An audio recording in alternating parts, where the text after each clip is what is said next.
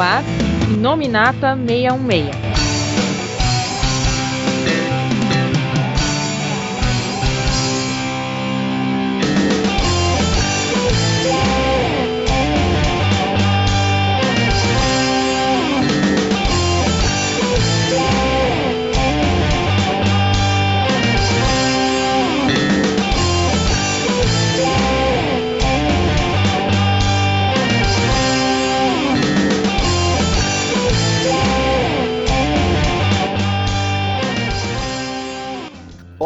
Pessoal, estamos começando de volta, realmente, você não está sonhando, é mais um Inominata 66.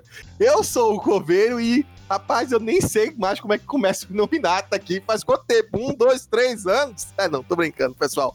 Realmente estamos de volta aqui e a gente, vocês devem ter notado pelo título que a gente escolheu um tema que tá um pouco atrasadinho, mas a gente, quando voltasse, a gente decidiu que a gente tinha que falar sobre ele, tá?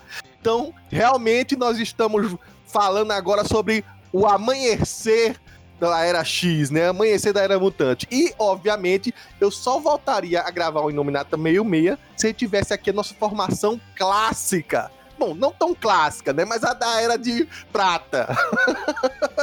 e aí, pessoal, como é que estão vocês depois desse tempo aí? Vai, Felga. Bom, olá pessoal, tudo bom? Aqui é o Felga. E realmente nós voltamos, né? Enquanto o mundo dorm... enquanto nós dormíamos, o mundo mudou. Marcos Pedro. Olá, pessoal, estamos de volta. Aqui é o Marcos Pedro. E denúncia, Coveiro fica mandando memes de Naruto pra nós. Você trocou a pessoa. Falando da O Felga é pessoa. testemunha, o Felga é testemunha, ele viu, foi hoje, inclusive. Falando na pessoa, se apresente aí. Aqui é o Paulo Arthur e todos nós três fomos enganados porque o Coveiro prometeu durante anos que ia fazer o nome nata do Nat Grey. Aí ele falou que ia recomeçar com X-Men. Chegou aqui era X-Men. Ninguém nessa merda. Ah, mas, cara, X-Men, X-Men com E, com A, singular, plural, eu me confundi. Achei que você queria falar sobre X-Men. A gente tá começando realmente a falar sobre X-Men. Não da bucha, isso aí eu não tinha entendido, não. Vamos falar realmente sobre X-Men, mas não vou falar sobre qualquer fase do X-Men. A gente quer falar agora sobre o Down of X, né? Na verdade, aquela revolução mutante que começou em 2019, né? Que chegou em 2020 no Brasil, né? Não demorou muito, não. E que realmente tá fazendo os fãs, assim, enlouquecerem. É até engraçado, porque há uns podcasts atrás, o Paulo até me lembrou que a gente tinha cogitado sobre e se, né? E what if Jonathan Hickman assumisse os X-Men? A gente sabia pelos bastidores que ele era realmente fã, que quando ele saiu da Marvel ele tinha um plot pra fazer, mas ele sempre comentou: não, não vou assumir essa. Os ex-fãs são uma bucha muito grande pra encarar, eu não tenho coragem. Enfim, passou-se um tempinho desde que ele concluiu as Guerras Secretas e tá aí ele de volta. E realmente, quem achou que ele ia revolucionar não imaginava o que, que ele ia fazer, cara.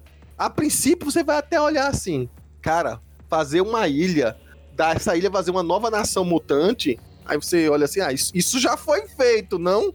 Cara, isso nem se compara ao que foi feito com Genosha, nem se compara ao que foi feito com Utopia. Realmente, a nova nação mutante que foi idealizada aí por Xavier, vamos colocar um trio aí, né? Xavier, Magneto e Moira McTarget, esses três mutantes, sim, Moira McTarget como mutante, é algo assim que ninguém imaginava. É, a gente sabe que, que o, o Jonathan Hickman é um construtor de mundos. Quando ele assumiu é, Quarteto Fantástico, ele pegou plotos que já tinham sido feitos e construiu coisas em cima dele. Mais ainda quando os Vingadores, ele construiu muita coisa é, em cima da, da parte cósmica, né? Dos Vingadores, pra dar até aquele momento é, final em Guerras Secretas que ele ia retrabalhar toda a questão de como encarar o multiverso. Com X-Men não foi diferente.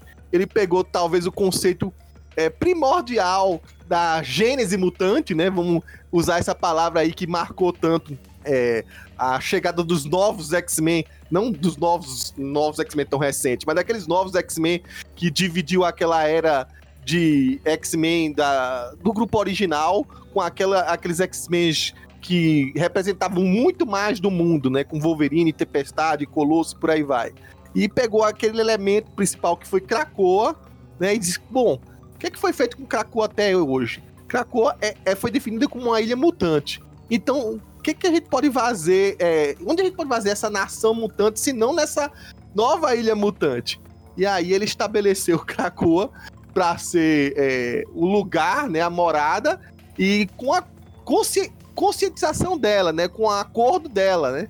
Então ele. A gente tem uma determinada cena é, naquelas minisséries que a gente vai falar um pouquinho sobre ela em House of X e em Powers of X, né?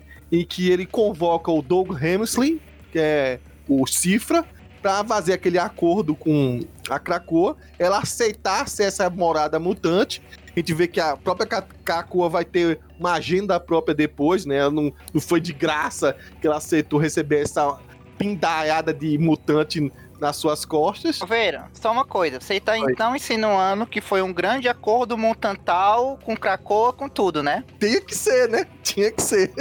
Sem Krakoa não ia, ia o que tem hoje. Como vocês sabem que leram, né? House of X e Powers of X.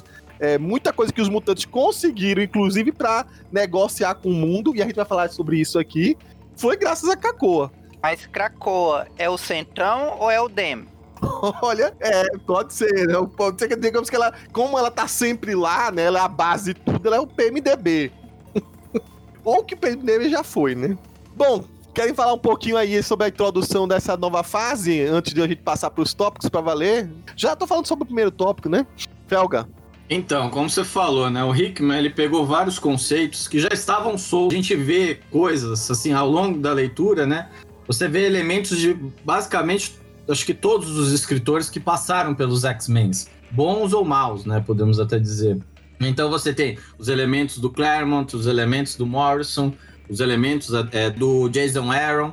Então ele pegou e deu uma nova direção, né? A questão de, de uma nação, tá, do, da nação estar numa ilha é, ele deu um novo contorno para isso, porque não é basicamente colocar os mutantes lá, né? Agora você tem todo um trabalho diferente. Você tem a língua mutante, tem toda um, uma construção né, de crenças, né? Mais para frente a gente também vai falar um pouco disso, da crença que, que circunda agora os mutantes. Então você tem uma língua, você tem um projeto, vamos dizer assim, de nação.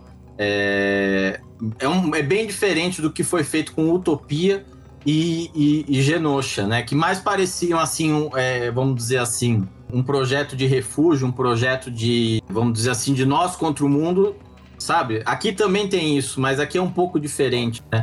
O Xavier... Tinha uma cara de exílio nessas outras ilhas. Exatamente. Isso, é, esse acho que é o termo correto. E, e Cracoa, pela primeira vez, acho que teve uma cara de dizer assim: olha, nós somos assim, você falou aí da língua muito bem lembrado. É, vamos criar uma cultura, vamos fazer uma coisa como se assim. Feito os inumanos, sabe? Pô, os inumanos tá aí, todo mundo dá moral pra ele, todo mundo respeita. Claro que tem medo do Raio Negro sair gritando aí nos ouvidos da galera. Mas a gente precisa ter um respeito, pra gente ser um respeito, a precisa ter aquela coisa do orgulho mutante, sabe? Então a gente tem um diferencial, a gente tem cultura, a gente tem. Não é só humanos que nasceram diferentes. É isso que eles estão fazendo. Uhum. Mas é porque também tem dois contextos bem diferentes que foram em Genosha e em Utopia. Genosha, bem ou mal, era uma nação em guerra civil há um bom tempo. Acho que é, a gente, o contexto que a gente pode imaginar agora é que Genosha era como se fosse a Cira em forma de uma ilha que ainda era pareado humanos e mutantes. Na verdade, acho que mutantes ainda era quase a minoria na época que o Magneto governava. Foi só lá do, no começo do run do, do Morrison do nada ele inventou que tinham 16 milhões de mutantes naquela ilha, porque do jeito que ela era retratada, se tivesse 2 milhões era muito. É assim, 2 milhões com, sei lá, tipo, 4, 5 milhões de humanos, sei lá, vivendo. Porque ele, o, nem o Magneto conseguiu expurgar os humanos lá.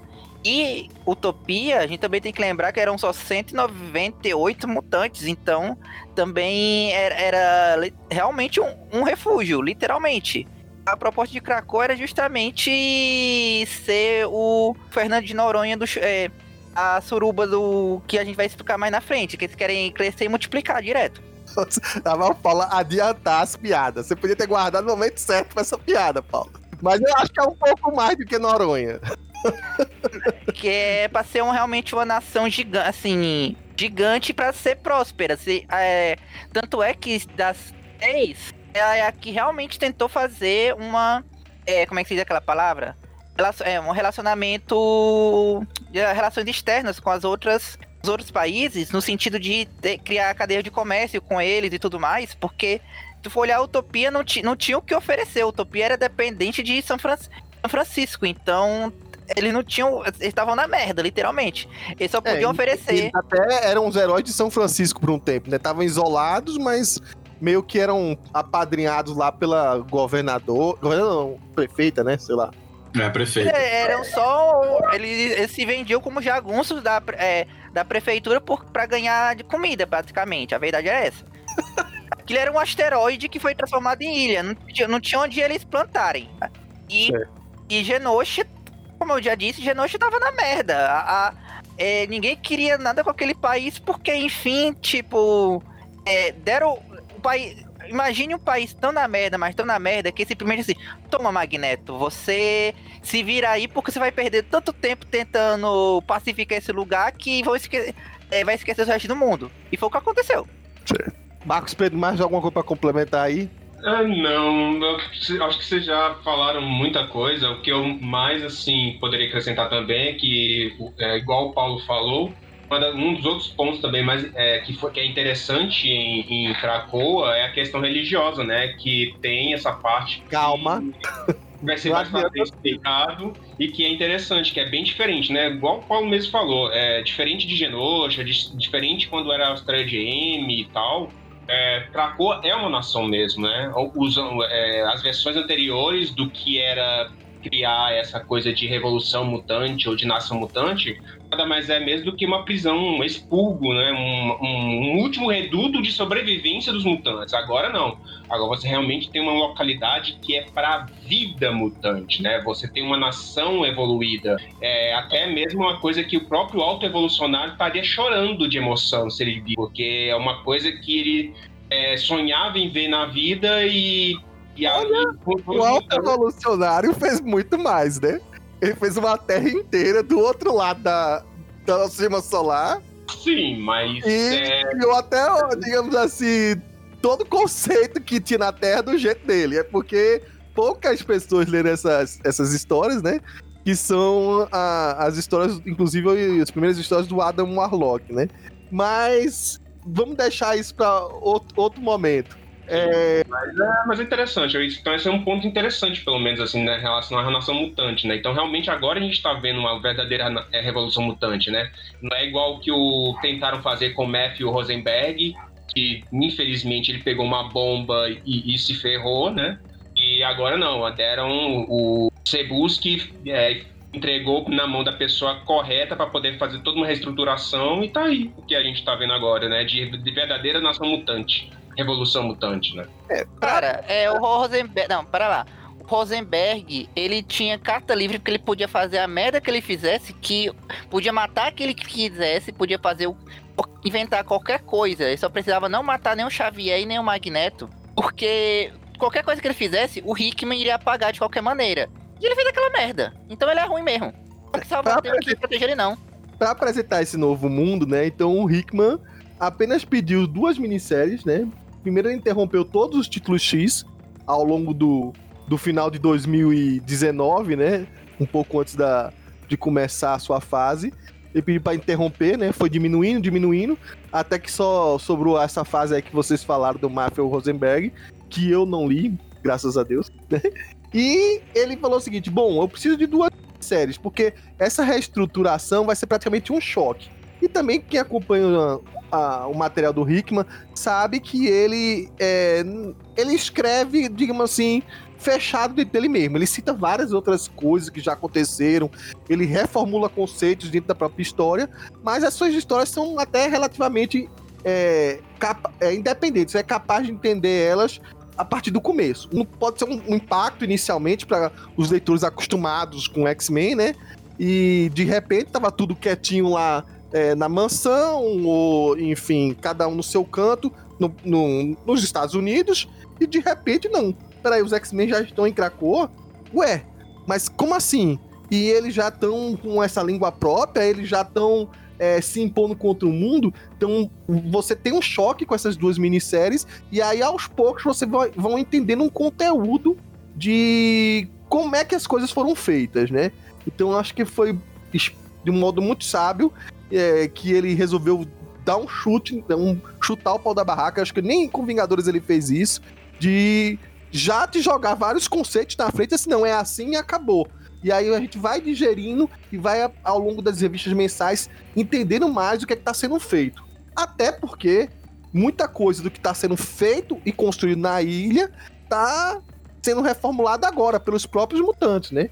A gente vai falar ainda sobre isso, mas vamos pontuar aqui qual foi essas duas minisséries que reescreveram a, a, história mutante a partir de agora. E reescreveram mesmo, porque dificilmente tem como voltar atrás, né?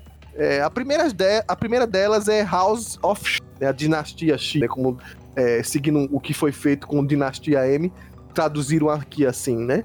Em que a gente vê os, os X-Men já se impondo, né? E aos poucos, lá pelo aquele background que é colocado, a gente vê que isso tudo foi parte de um grande plano é, que foi feito lá atrás, e a gente não soube até hoje, né? Entre Magneto, Xavier e uma moça chamada Moira McTaggart.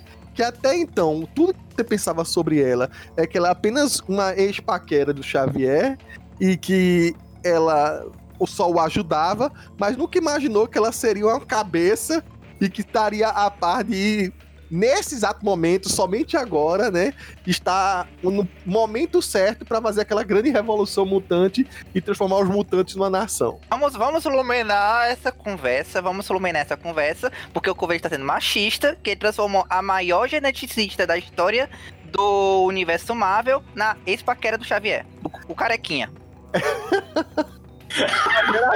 Era, assim que ela é colocada no começo. A gente sabe tudo isso, mas era assim que ela é colocada. E ela foi praticamente esquecida é, por um bom tempo depois que ela morreu com.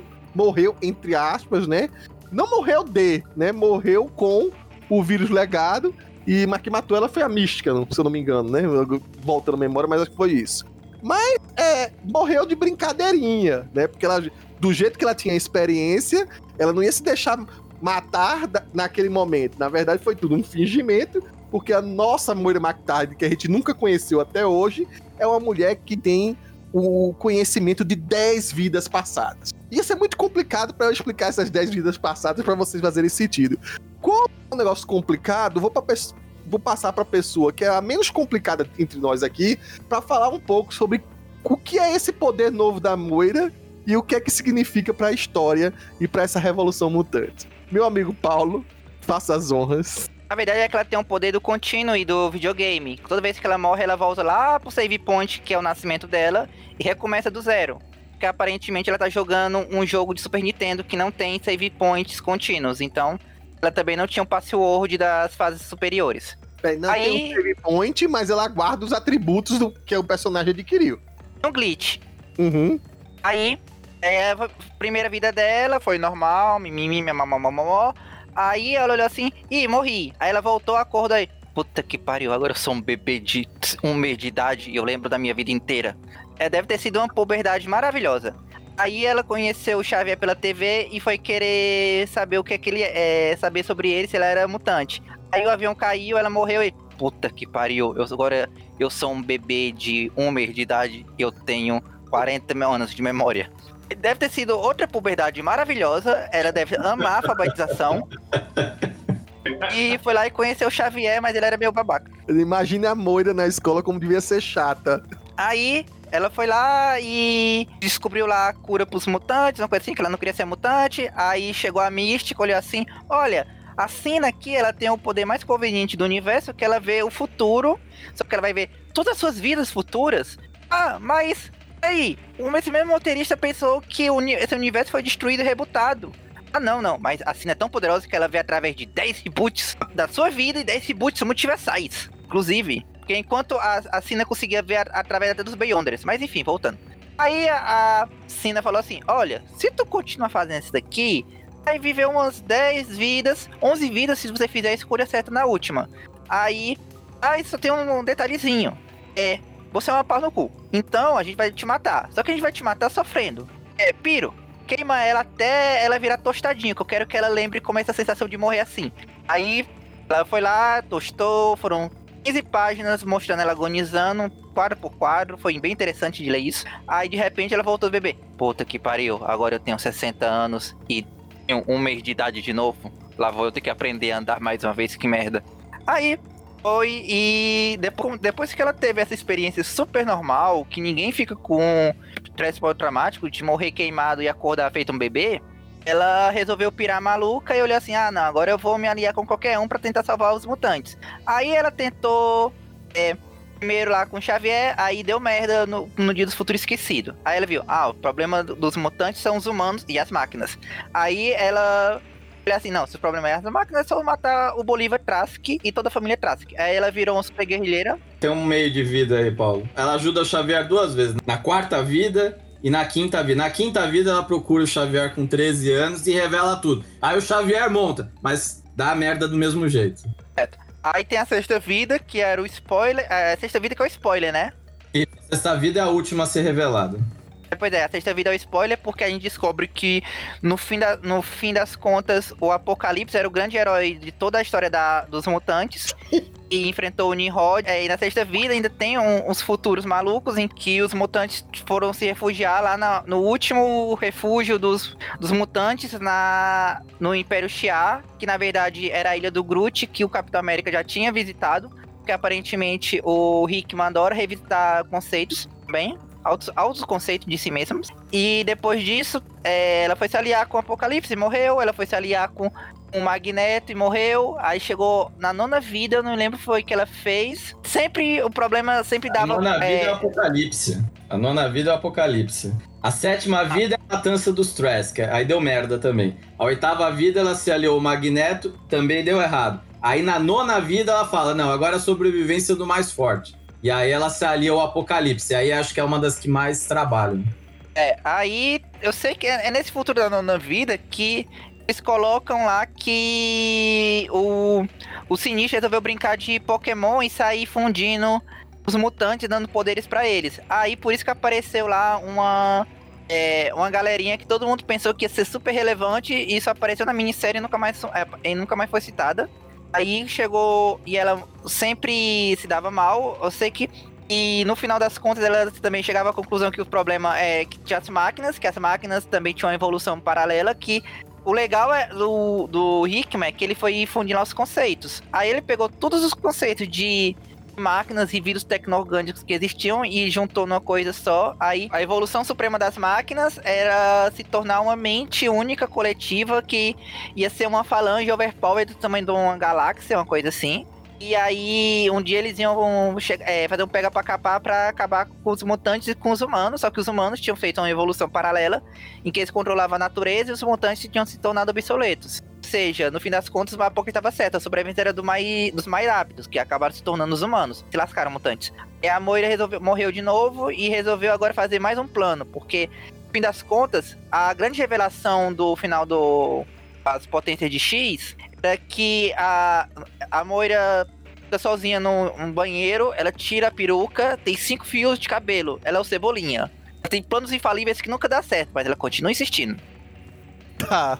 Bom, Tá. o que, o que Paulo enrolou tanto pra falar é o seguinte: é, o que é o significado dessas quase 10 vidas, né? Que ela tem é que ela decidiu, durante esse aprendizado todo que ela fez, e que a grande ameaça mutante, realmente colocando aí, era as máquinas, né? Ela achava até então, do conhecimento que ela tem nas vidas, né? Porque a gente sabe que, segundo uma outra minissérie que veio conjugada com essa, Paulo já comentou aí por sinal, é o Powers of X, ou Potências de X, em que é, ela vem meio que paralelo. E o Powers, ou Potências de X, é porque a minissérie toda ela é arrumada de uma maneira que você vê várias eras diferentes é, do que seria a história mutante ou a história é, importante para os X-Men, né? Que na era zero seria o X elevado a zero, né? O X a potência de zero seria o começo de tudo. Que quando a, a Moira X ou a Moira 10, né? Que vale ressaltar, não explica direito, mas diz que o poder da Moira só vai durar umas 10 vidas, ou no máximo a décima primeira. Ela não tem certeza se é isso ou não.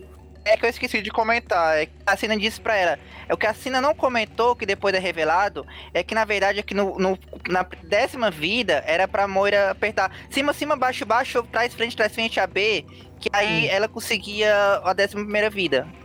Tá. É que, na, é que, na verdade, assim, a- acho que pelo que eu me lembro dessa parte, a, a Sina falou: olha, você tem no máximo isso e tal, por quê? Porque pode chegar uma das suas vidas e você Sim.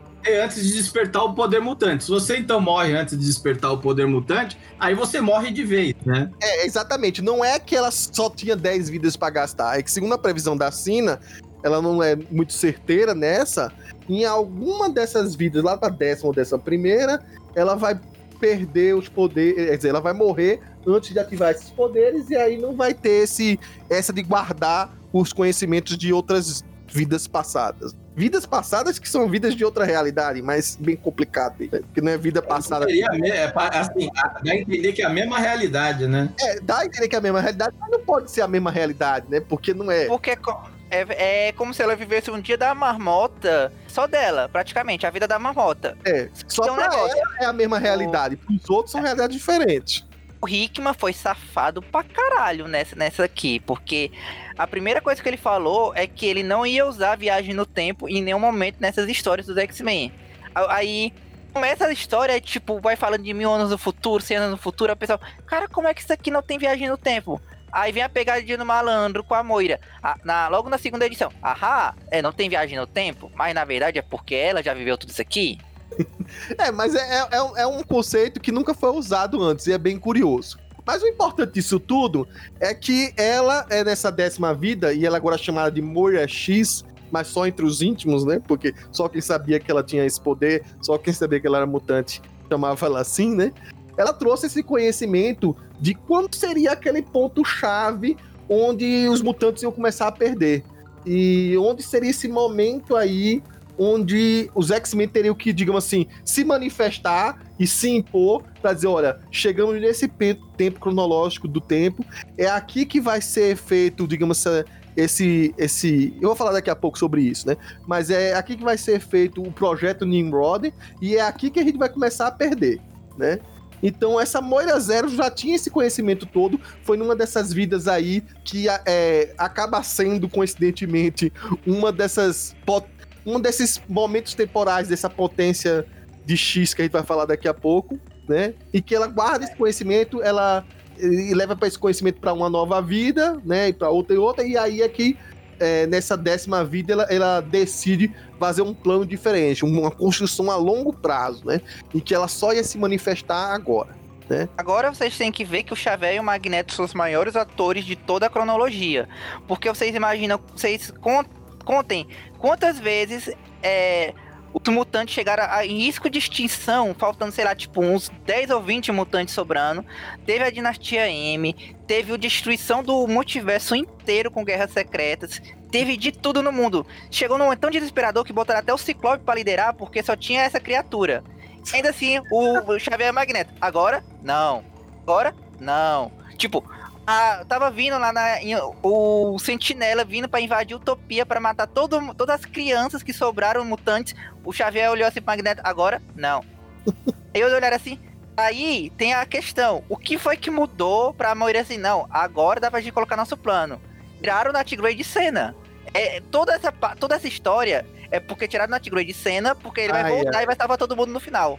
O Nat Grey nem mais existe a partir de agora, Paulo. Ele é só um conceito, você sabia. Mas enfim. Ele vai que- voltar pra salvar todo mundo, você vai ver.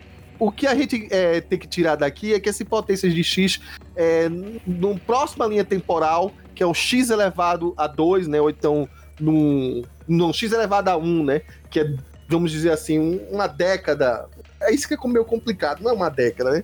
Mas é, vamos dizer assim, é perto de mais do que uma década, em que começa a revolução mutante, né? Começa essa história de criar, criar Krakoa e de os X-Men fazerem um plano é, hiper ousado, né? Hiper é, é, suicida de invadir uma estação espacial que até então ninguém tinha conhecimento que ela existia, que era a coisa mais segura do mundo, criada por um grupo que é o Orquídea, né? E que, segundo o próprio conceito, era aquela maçonaria é, de alta escala, né? Só os tops dos cientistas mais tops de várias áreas e por aí vai, eles se reuniram porque eles acharam que realmente os mutantes eram uma ameaça e que eles tinham que agir com a maior surdina.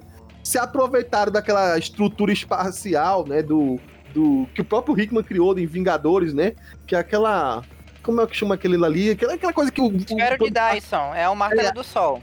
É o martelo do sol que o, o Tony Stark criou pra lá perto do sol, lá escondidinho. E lá estavam criando o projeto Nimrod, né? E aí os X-Men vão com tudo, com esses conhecimentos que a mulher tinha. Um em especial é da, da linha temporal de Powers of X, que é no caso X elevado ao quadrado, né? Então daqui a, a 10 elevado, enfim. Então tô me perdendo nessas contas aí. Mas enfim, é um tempo no futuro em que nem, nem sequer existem mutantes, mutantes mesmo. São poucos os que existem mutantes. E a maioria dos que estão lutando ali já não são simplesmente mutantes, são o que chamam de quimeras, né? E que a gente vê uma mistura de várias cepas de mutantes que são material genético sinistro aguardando ao longo do tempo, né? Então a gente tem, só para lembrar de dois aqui, que são os mais conhecidos, né? Um é a mistura de Iliana com Colossus, com quem mais? Meu Deus, acho que é isso, né? Iliana Colossus, e tinha outra coisa lá. E o outro é um noturno com não sei o que, blá, blá, enfim. São dois mutantes lá, eu me esqueci os nomes deles, as duas que não mutantes, quimeras. Então eles são mais do que mutantes, eles são uma junção de mutantes e dos casos mais conhecidos aí, de mutantes X-Men mesmo, né? De alta linha. E eles são a linha de defesa principal aí contra o, o Nimrod já estabelecido, né? Pela evolução das máquinas, a gente vê a volta também da Sentinela Ômega, né? E aí, um desse, em algum desses momentos, um dos mutantes é preso, e a gente vê mais pra frente que ele continua. E tem a linha é, temporal aí, do futuro mesmo, e que eu vou deixar para falar mais um pouquinho mais pra frente. Eu queria voltar a, a falar um pouco, para não estragar é, tudo que já saiu sobre é, House of X, para contar como é que foi essa missão que é uma missão muito maluca, né? Dos X-Men, uma missão suicida do ataque à Orquídea. É, quem quer falar aí? É, quer explicar um pouquinho aí, Marcos Pedro? Você não falou muita coisa aí? Então, uh, no caso, uh, eles começam. Uh, esse ataque à Orquídea não foi bem é, algo que que já estavam cientes do, da criação, né? Eles tinham consciência de que em algum momento os Nimrods seriam construídos, né? Então, no primeiro momento, eles, é, Xavier mandou um, um, alguns Xavier e o Magneto mandaram alguns mutantes para poder fazer uma invasão a uma instalação do governo que eles sabiam onde estariam guardados é, informações é, confidenciais importantes sobre algo relacionado à criação do Nimrod, que é algo que ele já tinha uma parte da informação, mas que estavam direcionando para esse departamento e a esses é, computadores do governo. Chegando Agora, lá. Posso só fazer um pequeno adendo nessa parte? Xavier, como vocês perceberam, é, queridos ouvintes, isso aqui era uma missão de espionagem. O Xavier poderia escolher alguns agentes que fossem os mais discretos possíveis. Não ah. o dente de sabre pra sair retalhando todo mundo. Exato, exato. Isso que eu ia falar. Tipo, a, a, foi, foi, uma péssima escolha, não sei porquê. E, é, o Magneto ainda falou, virou e falou: Ó, oh, sabe, você não vai matar. Sim, eu vou matar. Pronto, ele foi lá e matou um monte de gente, ativou um monte de alarme, fez um escarcel. Mas no fim das contas, eles conseguiram pegar o pendrive, tá, o grupo formado em Dente Sabre, Groxo e Mística. É, nesse momento, o Quarteto Fantástico tentou, é, tentou é, pegá-los nesse, nesse meio tempo, só pegaram o Dente Sabre, né? Porque né, o Dente Sabre é, era bucho de canhão, ele, alguém tinha que sofrer. E nessa aí o, apareceu o Ciclope e tentou re, é, mediar a situação para tentar tirar o Dente Sabre. O, o Reed Richards virou: Não, não vou entregar Dente Sabre, mas o, o Ciclope virou falou: Ah, então beleza, depois então a gente conversa, pode levar o Dente Sabre. O Dente Sabre ficou putinho, deu um, deu um, deu um chiliquezinho, ficou putinho, beleza mas nem tudo a missão foi, foi, um sucesso. Eles pegaram o pendrive e dentro desse pendrive eles descobriram que tem, que tem essa estação orbital que onde eles estavam é, construindo próximo ao Sol uma cabeça de uma, de um, de uma coisa chamada molde mãe, nada mais é que uma fábrica de molde mestres e que dentro dessa fábrica molde mãe é, essa molde mãe ela entraria em um, em, em um surto psicótico, se esse robô tem isso, e ela começaria a ter uma vida própria. E de, dessa vida própria nasceria o primeiro Nimrod, que é o que a gente descobre na, em vidas futuras, é, que é o Nimrod que acaba fudendo com toda a parada em uma das vidas da Moira. Então, é nesse momento, da. É, após a criação e, e, o, e a ativação da molde mãe, que nasceria o, o primeiro Nimrod consciente, né? E, que, e teria toda a sagacidade dos seres humanos. Então, eles tentam, é, Xavier, após essas informações, Xavier e, e Magneto, tenta, é, de novo, montam uma nova equipe de X-Men para poder é, fazer com que eles impedir, impeçam que, que Mold Mãe seja ativado. Então eles descobrem sobre o grupo sobre o grupo Orcs, é que Marcos, é quem tá só um adendo. Uhum. Só um adendo interessante, assim, que é um dos conceitos que eu achei bem interessante que o Hickman trabalha, né? Ele trabalha assim, é, a gente até vai falar um pouco mais, mas ele trabalha na questão da evolução da inteligência artificial, né? E é interessante que na, durante a sétima vida da Moira, a Moira percebe o seguinte, que a inteligência artificial não é algo criado pelo homem, é algo a ser descoberto, ou seja, é como fogo. É, a inteligência artificial ia aparecer com ou sem Trask, com coisa. Então, ou seja, a, a, toda aquela estrutura lá surgiria independente de ter Trask ou não. Mas, pelo que eles in, in, inferiram, ou que eles acham, né? Que aí, aí a coisa, o Nimrod, ele não seria, né, não seria algo é, a ser descoberto, seria algo criado. Então, você a, atuando em determinados momentos, você então impediria que, o, o, surgimento dele, né? Esse é mais um dos conceitos interessantes que o Rickman trabalha aqui na, nessas duas minisséries, né? Olha, mas também, vamos, vamos ser sinceros, também ela deu uma vaciladazinha, né? Ela achar que só matar o Trask vai resolver tudo que você olha na Marvel, só que tem é especialista mundial em robótica. pois é, e uma coisa interessante que o Felder falou, que é essa questão do... que os que é, que é a, evolução robótica, a revolução do, do, do, das máquinas é como se fosse a descoberta, a nova descoberta do fogo, né? O, é o, como se fosse um fogo divino. E interessante que no momento em que os X-Men, já estou avançando um pouco na história, que os X-Men conseguem é, destruir a Mold Mãe, né? Que é o último sacrifício dois mutantes, Noturno e Wolverine. É, uma das falas do da, da, da Mold Mãe, quando ela tá indo pro sol, é justamente sobre isso, né? Que nós somos os deuses do Olimpo, é, vocês roubaram nosso fogo divino. Então vocês têm que ser expurgados, porque vocês são um mal maior para o mundo. Então nós vamos estar tá fazendo bem, na verdade. Então, meio que o a Mold Mãe, quando foi desperta, ela despertou de uma forma tão ainda precoce, tão maluca que ela mesma estava se autoproclamando Deus e que o resto dos humanos é que realmente é uma, uma praga, né? É, um, é, um, é algo que contaminava toda a ordem natural das coisas, né? E, de certa forma, não está muito errada, né? Então, mais ou menos é isso que eu tenho que acrescentar. Ela assistiu o Exterminador do Futuro, olhou assim, gostei da ideia. trabalha melhor esse conceito. O Rickman é, é um conceito parecido com o Exterminador do Futuro, mas o Rickman trabalha melhor esse conceito. É, na verdade, vai é, um pouco além disso, né? Então, é, chega um momento que a gente tem que falar um pouco agora sobre é, o que de fato se trata o Powers of X, né? É, então tem duas outras linhas temporais lá na frente em que a gente trabalha é, conceitos distantes do futuro. São linhas temporais que seriam o futuro, mas a gente depois descobre que é o futuro, numa delas, né? É o futuro da, de uma das molhas Mac Target e que a gente vai ver que ela vai tentar evitar. O que acontece aí que o, o Marcos Pedro falou de que a, o molde mãe é, é uma, junção de molde mestres, de uma fábrica de molde mestres, né? E vale lembrar quem conhece o básico de X-Men sabe que um molde mestre ele é uma fábrica de sentinelas, né? O, o que acontece é que esse conceito diferente do, dos mutantes e tem essa coisa de é, eles, eles são mais caóticos, né? Eles expandem, eles criam diversidade, eles criam uma gama diferente de poderes a evolução da das máquinas, segundo o Jonathan Hickman, e é bom prestar atenção nos extras aí, ela é diferente dessa coisa entrópica. As máquinas trabalham um conceito de sempre estar tá se agrupando, sempre estar tá se juntando.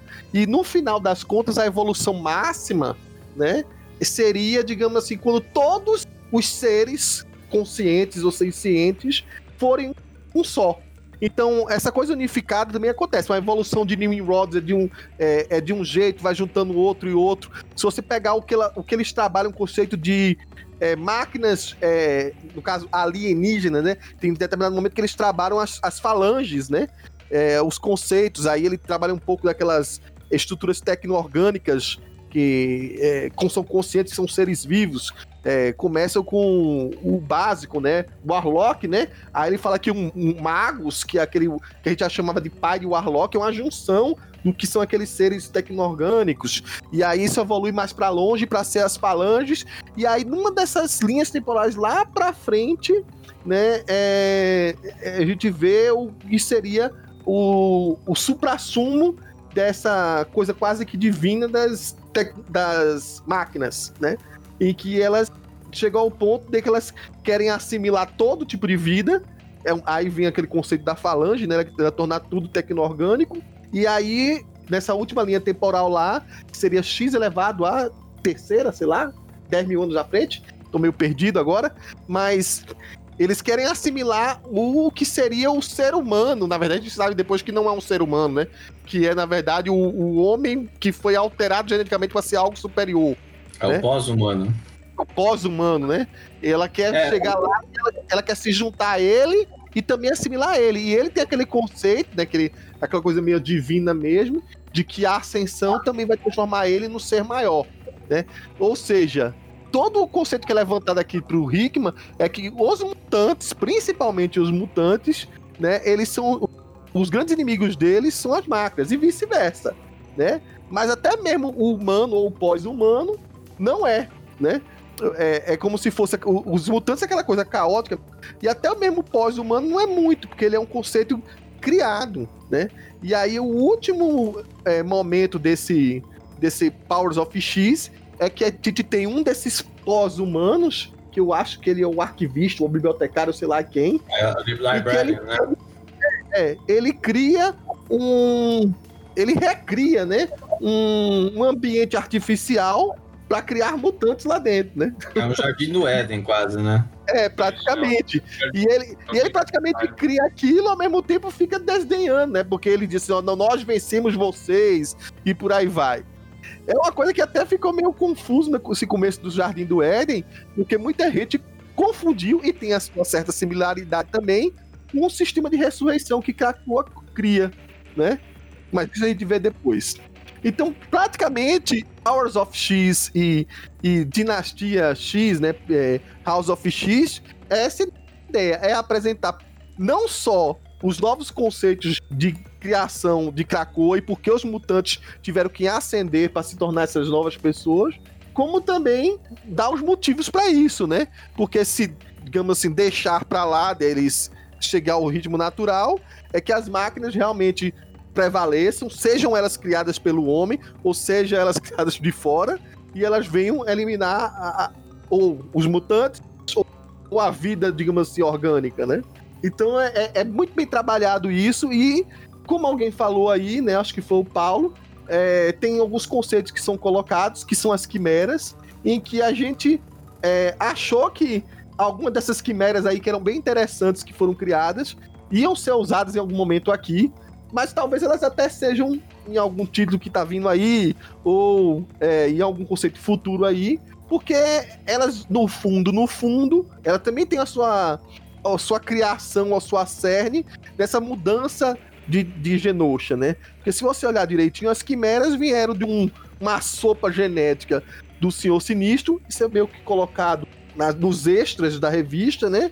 E o Senhor Sinistro, se você olhar direitinho, foi a peça fundamental para que no acordo entre Xavier e Magneto e Moira, eles pudessem criar um sistema em que todos os mutantes estivessem protegidos em Krakoa é, inclusive da morte. Então, é, querendo ou não, dá a entender que essa tecnologia é, genética saiu do acordo entre Sinistro e Magneto e, e Xavier é, na verdade, vai evoluir para também surgir essas quimeras no futuro, né?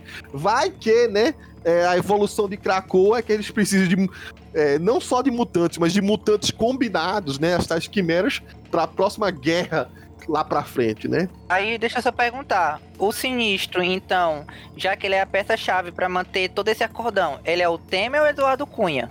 ah não, o Eduardo Cunha tem que ser a Moira.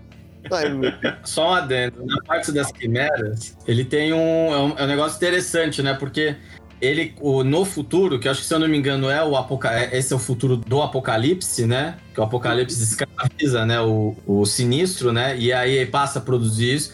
Ele consegue produzir até a quarta geração de quimeras. Porque na quarta geração a combinação deu, deu pau. Então ele tem, ele tem as, as quimeras, a, como é que fala? É, ali naqueles quatro, né? Os quatro personagens, né? Que lembram é, Magneto, Shorn, é, o, a, uma versão do, é, do Cifra meio. É, como é que é o nome lá? Não, mas eu acho que o, o, o, Cifra, que é o que eu no começo pensei que ele é uma mistura do Cifra com o irmão do, do Banshee, o Black, Black Tom Cassidy, né? Black Tom Cassidy, é. é mas depois eu, eu, li a respeito, eu, eu tive a impressão que era isso também, Felga. Mas depois eu li a respeito que, na verdade, o Cifra e o Wolverine são os únicos íntegros, mas aquele Cifra é o Cifra com Krakoa. Então isso, ele, ele é uma mistura de cifra com Krakoa, não Isso, mas o Shorn, mas o Shorn e agora lá o, o, quarto cavaleiro que agora me fugiu, eles já são quimeras, mas eles são quimeras acho que de primeira ou segunda geração. Aqueles ah. três que aparecem, que inclusive é, o Hickman é, é, mais para frente isso também vai ser trabalhado, mas numa das passagens que, que na, numa daquelas daquelas cenas do parque da Moira com o, o, o o Xavier, né? Aparece aquelas quatro cartas do, do tarô, a torre, tal, que, que, que essas quimeras é, elas representam isso também, né? E aí, numa das coisas, quer dizer, o Sinistro conseguiu produzir até a quarta geração de quimeras. Na quarta geração de quimeras dá um erro lá, problema, e aí elas, elas é, pelo que eu me lembro, elas piram e saem matando todo mundo. Inclusive, teve, teve mortes de é, grandes mortes, grandes expurgos de mutantes por causa de uma das quimeras criadas pelo é, Sinistro, né? É, dá a entender que esses conceitos que o próprio Hickman tá criando, dá a entender, não, a gente quer que aconteça, né? E pode ser que ele tenha colocado isso aí na pauta só para fazer um, um, um, recheado e depois nunca mais trabalhar. Mas a gente quer ver essas cenas do futuro acontecendo, né? Não, é provavelmente ele vai trabalhar isso, né? Isso é, é que, como você falou, esse começo do Zé é, Power, ele meio que fez o seguinte, ó, precisava reestruturar. E meio que falou assim, se você quiser hoje apresentar, é, vamos dizer assim, os X-Men para alguém, você fala, ó, esquece tudo e começa a ler daqui. Você só precisa entender que isso, isso, isso e tal. Ele, ele, ele rebutou, graças a esse lance das vidas da Moira e tal, ele fez um reboot da coisa que precisava, né? Porque a gente já como você falou, já, tava, já, tinha, já estava extremamente desgastada essa franquia. É, já tinha coisa. O, acho que assim, aqui ninguém leu, quase ninguém. Eu não faço a mínima ideia do que aconteceu posteriormente, depois que o. Depois de alguma daquelas presepadas do Bendis. Ou seja, é, ele pegou. Ele falou assim: ó, pegou os conceitos que interessava, deu quase que um reboot na, na, na coisa e começou praticamente como se fosse e eu te digo mais, ele não falou pra, pra pessoas falar assim, ó, você que nunca leu X-Men, comece daqui que você vai entender, não. Ele falou o seguinte: você que nunca leu X-Men, comece daqui que nem você, nem quem é X-Men vai entender nada. Mas aí começa. Então, e aí ele começa a explicar os conceitos, mas assim, você consegue. Você é, é, é um marco, né? A partir daqui dá pra, dá pra, vamos dizer assim, coisa. E como você falou, ele, ele é bem autocontido. Então, é, a, a, tendência é, por exemplo, esse run dos X-Men, ele fechar e ficar numa coisa que você põe na prateleira e, e, e dá para ver. Assim como todas, as, como várias obras, como Guerreiros Secretos, Vingadores. É, é e eu, eu acho que, assim, quando ele fechar, vai ser difícil fechar e recomeçar como era antes, antes dele. Isso aí não dá para fazer mais. Não, e aí não dá mesmo, ainda bem, porque não tinha mais, assim, a gente, eu acho que assim, é, ao longo da franquia foi testando várias coisas e, e, e meio que desgastou mesmo. Não, não, não. É, a franquia ela estava num loop infinito. Ela, ela tava tipo um time ruim que fica trocando de técnico e fazendo os mesmos erros. Porque ela ficava direto revezando entre somos espécie ameaçada de extinção, voltamos para a escolinha. Voltamos a ser uma espécie ameaçada de extinção, voltamos para a escolinha. Voltamos a ser uma espécie ameaçada de extinção, voltando para a escolinha. Se tu for olhar, eu acho que desde o Ed Brubaker, ele tava nesse ciclo maldito que não acabava nunca. Exatamente. Gente, não, não, é, é brincadeira. E agora a gente vai é, deixar um pouco essas minisséries de lado aí. E a gente vai trabalhar um pouco do, dos conceitos que foram criados. Alguns foram criados, inclusive, nessas minisséries, tá? Mas nas primeiras edições dos vários títulos mutantes que apareceram, né? Porque aí depois de é, House of X e Powers of X, aí o Hickman falou o seguinte: bom, eu criei aqui o, o, a, o mapa para vocês se direcionarem, né? Essas coisas que eu quero que vocês trabalhem, mas aí eu vou cuidar só apenas da revista dos X-Men, né? E aí eu vou apenas olhando o que vocês estão fazendo, mas eu queria que vocês também continuassem. Hein? Deu para vários outros escritores, né? Pro Jerry Dugan deu Carrascos, pra Tini Howard deu Excalibur, é, Ed Brisson, né? X-Force, né? E Wolverine também, né? Se eu não me engano. E aí entregando para cada um deles e ele meio que olhava, dava um norte, mas deixou livre para eles. E o que é curioso é que eles pegaram bem o conceito, né? E aí, é, inclusive, é, mudaram o jeito de escrever a, revista, né? Você vê que os, as, as, histórias continuam, cada um tem sua característica, mas eles usam também os extras que o Hickman gosta de usar, né? Eles trabalham os conceitos agora isolados, né? Não fica aquela coisa de, ah, isso foi citado naquela outra revista, isso foi citado nessa. Eles trabalham a, a digamos assim, cada elemento que precisa, né? E vai discutir, inclusive, esses elementos em, rapidamente em alguns tópicos que vão para frente, né? Algum, é. Alguma revista trata mais o lado é, é, comercial da coisa, o outro mais o lado investigativo, o outro mais lado lado da, da missão Tropa de Elite, né? Cada um agora, cada revista mutante não é só uma equipe mutante. Ela tem uma função para existir, o que é muito legal. É, Coveiro, mas só um adendo aí, um, um elogio que tem que ser feito é que é, voltou editorial. E voltou editorial pulso firme. Ninguém ali tá indo contra os conceitos que o Rima criou. Chegou, realmente chegou assim numa mesa tá aqui, ó. Meus conceitos são esse aqui, você fica com esse, você esse, você esse, você esse. Pelo amor de Deus, sigam eles. Ninguém vai desmentir ou ir contra isso.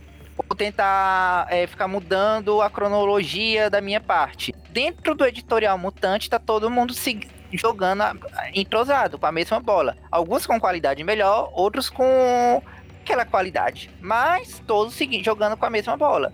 É bem diferente, por exemplo, de quando o Hickman trabalhava em Vingadores e ele tinha que trabalhar com Vingadores, mas tinha, sei lá, outras quatro equipes de Vingadores ao mesmo tempo que depois tinha que lembrar, ou então que ele teve que se livrar do Homem-Aranha ou do Wolverine, que ele nem queria mesmo, aproveitou o primeiro disco para se livrar. Outras coisas que ele tinha que fazer porque ah, ele queria escrever a história dele e estava sendo atropelado direto. Ele não passou por isso, dá pra notar é, isso. Virou, virou, um time, né? Virou um time. Virou um time. É. Tanto é que a única, a única bola fora que ele levou, a única facada pelas costas, é do único canto que ele não pode controlar, que é Quarteto Fantástico, que o Dan Slott tirou um dos personagens que ele tava planejando, que era o Frank Richards. É, isso é. Mas Vamos falar um pouco então sobre a estrutura nova de Krakoa, né? A gente elaborou aqui, para vocês terem uma ideia, alguns tópicos aí de conceitos ou de ideias que é, foram refeitas para os mutantes, né? E que são importantes para a gente ter, entender, para saber mais, né? E, e ter mais contexto quando a gente for ler os gibis, né? O primeiro que eu queria trabalhar aqui é falar sobre, obviamente, a tecnologia craconiana, né? Vamos dizer assim, tecnologia craconiana, né? Enfim. Bom, Krakow é uma ilha viva, vocês é, terem ideia. Existe uma comunicação única, praticamente, entre o Doug Ramsey, o Cifra, com ela.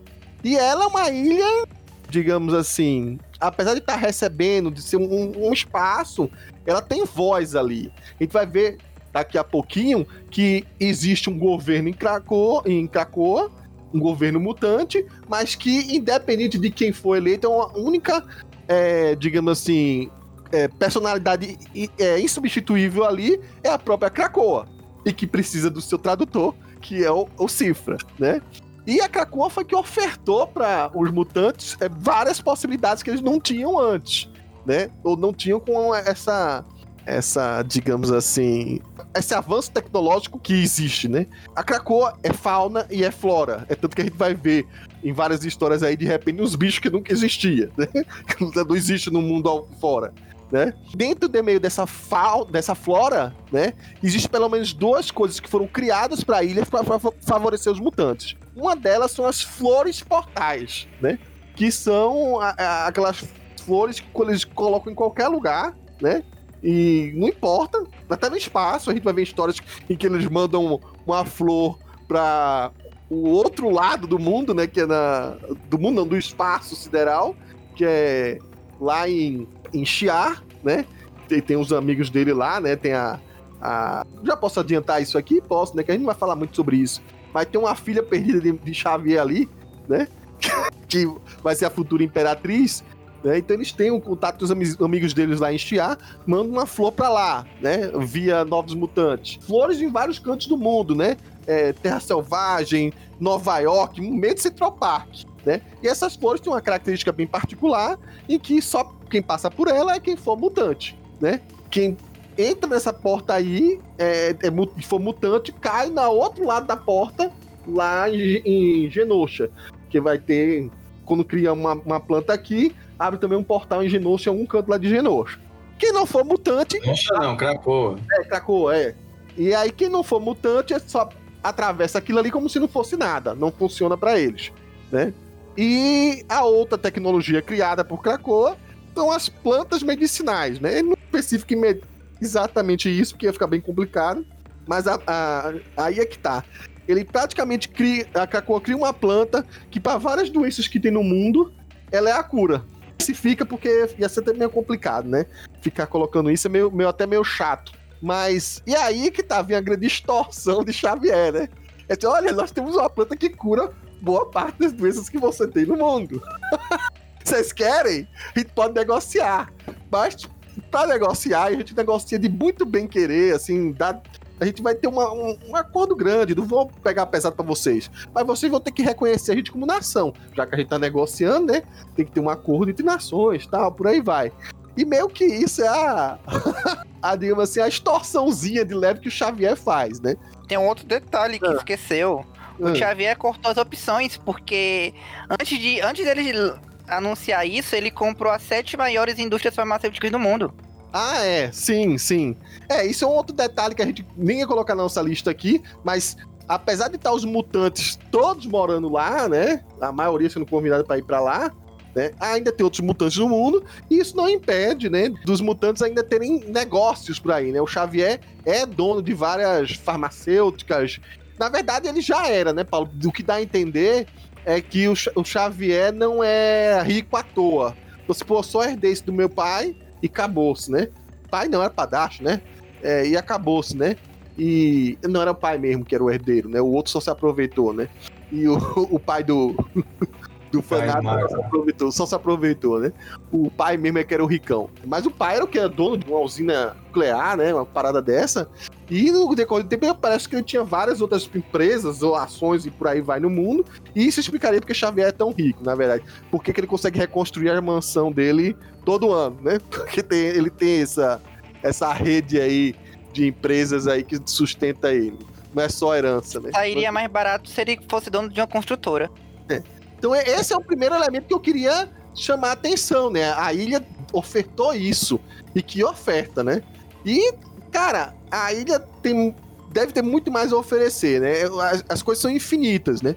Principalmente é, e eu já vou jogar uma sementinha aqui, já fazendo uma piada aqui com o termo, né? Mas jogar uma sementinha aqui para um futuro podcast que a gente vai usar, né?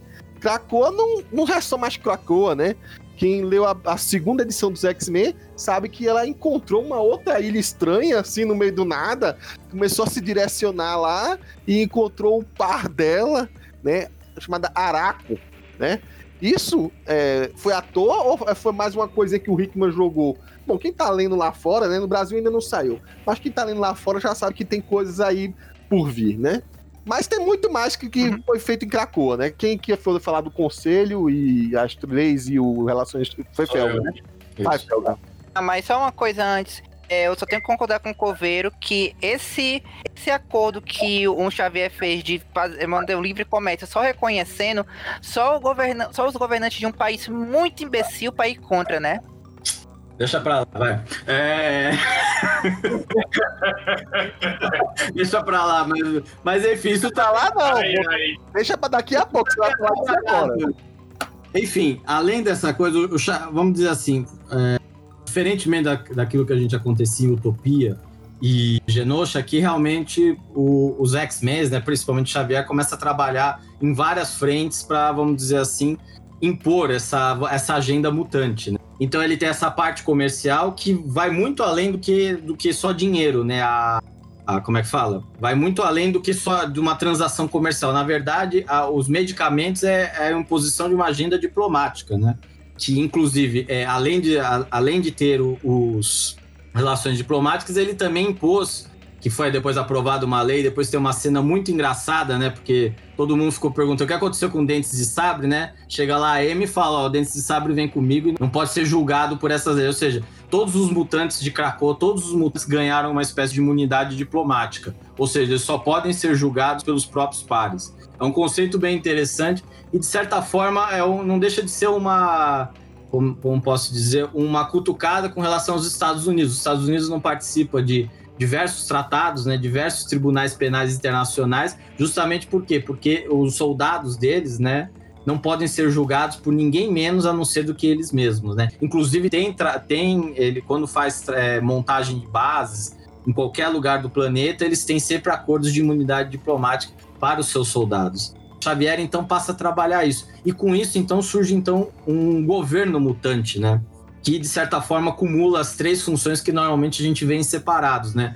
O legislativo, o judiciário e o executivo, né? Então surge o conselho silencioso, né? O Quiet Council, que é formado não só pelo é formado por vamos dizer assim vários mutantes e, a, e a, inclusive os vilões participam. Os vilões têm assento nesse conselho, né? Como o governo já colocou aí, a Krakoa, a Krakoa e o Cifra, é, apesar deles não fazerem parte do do conselho, eles têm assento, eles participam das reuniões, porque Cracoa não é só um espaço que eles vivem, né? É, o, é, vamos dizer assim, tem uma voz ativa. E o conselho, então, ele é dividido em, vamos dizer assim, em quatro, em quatro sessões, né? Ou as quatro estações, né? Outono, inverno, primavera e verão. E então eles passam a reger, eles passam a ditar as, as leis de, é, de Cracoa. É interessante, inclusive, a formação, né? Por exemplo, o outono é composto por Xavier, Magneto e Apocalipse, ou seja, as três vertentes, as três ideologias, né, sobre a espécie mutante, né? A harmonia, a supremacia e a, a sobrevivência do mais forte, né? Ou seja, aí seria o PSDB, né? São três cardeais que ficam se matando direto. Ninguém concorda entre si. Ai, então, ia ser é. um podcast tão fácil. É, se não fosse no Brasil.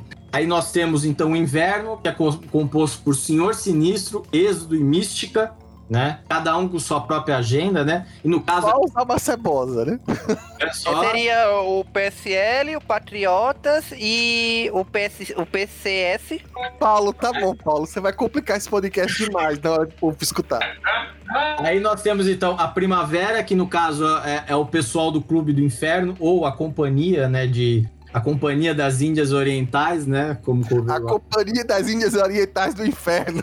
É. E nós temos então o Rei Negro, que é o Sebastian Shaw, a, a Rainha Branca, que é a Emma Frost, e temos a, a, Rainha Vermelha, né? Quando você começa a ler as histórias, ainda não aparece. Mas mais pra frente a, a Kate Pride, né? Agora não pode mais chamar de Kate, né? A Kate Pride. É, é né? É, coisa. Esse aqui, vamos dizer assim, seria a ala comercial, né? Do, da ilha, né? Ou seja, aqueles que falam. Paulo Guedes. É, o Paulo Guedes aqui. e por último, o verão. Então nós temos Tempestade, Jean Grey e Noturno, né? Que aí talvez seja, seriam a conexão com o, os X-Men propriamente dito, né? Então. E o pessoal, só quer saber de suruba. Meu Deus do céu! Deus do céu, ninguém escutou isso. Ninguém, vamos... Então, enfim, e são eles que ditam as regras, a, o comando, então, é da ilha. Então, a, o primeira, a primeira atitude deles, então, é eles têm, então, o Dentes de Sabre resgatado, né, pela, pela Emma Frost, né, que chega lá num tribunal, é, fala, apresenta aqui um monte de papel lá e fala o seguinte, ó, ele vai comigo, ele não vai ser julgado por vocês, enfim, vocês podem ficar nervosos, tá, mas a lei agora é essa, os mutantes não são mais julgados por humanos, certo? Então, esse é um dos pontos, né, do acordo diplomático que o Xavier fez, né? Acordo não, né, ele impôs, né? Bom, Nem acordo. Não, é, que é, se você quer os medicamentos, você aceita as minhas condições, é um acordo. Tem um país aí dos trópicos, que até parece uns militares aí, que não gostam muito dessa coisa, mas enfim, deixamos pra lá. E aí, então, o primeiro caso, eles então se reúnem para julgar o Dentes de Sabre. E a partir daí, então, também surgem as três primeiras leis de Krakoa, que é, é depois de muita discussão, é a multiplicação, mu como diria, né? Crescei-vos e multiplicai-vos, né? Que saiu da cabeça do, do padre noturno. Que padre, né? Mas se bem que assim, o noturno, ele estava dizendo bem sim, sinteticamente, né? Vamos Sim. fazer mais Não, não. mutantes, né? Vamos povoar. Tem que, lá. tem que botar o- a imagem no link. Ele tá com cara de tarado. Enfim, Quando ele vai fa- fazer novos mutantes, a gente vai ver ao longo desse podcast que tem outras maneiras de fazer. É. Mas Não- enfim, Não só carnalmente, assim. enfim. Mas enfim, o que ele tava pensando é a multiplicação de mutantes, por, principalmente porque é, tinha se passado por aqueles, por aqueles fatídicos eventos, né? O genocídio de Genosha e o Decimation, né? É, a outra lei foi o respeito a essa terra, tratar essa terra como sagrada, né? Que acho que, se eu não me engano, isso partiu do êxodo, do, do Êxodos, né? Ou seja, essa terra tem que ter um, a Krakoa tem que ser tem que ser reverenciada, né? E por último, uma é a primeira, agora não lembro, é, os mutantes não podem ferir qualquer humano. E era por essa lei que então Dentes de Sabre passou- ia ser julgado. Aí Dentes de Sabre fez, deu os pitis e tal. E aí o que, que eles fizeram? Bom, não dá pra matar, não dá pra deixar solto. Eles então trancaram Dentes de Sabre lá num, num poço lá dentro de, de Krakoa. E aí deve estar lá passando por alguma lavagem cerebral pra quem sabe um dia eu vou é, voltar. Cara, Kra- Krakoa não tem prisão. Mas porque ninguém vê. O cara tá enfiado dentro da terra. tá enterrado. Agora imagine, porque eles não puderam matar o, o, o Dente de Sabre, né? Não, não foi condenado à morte.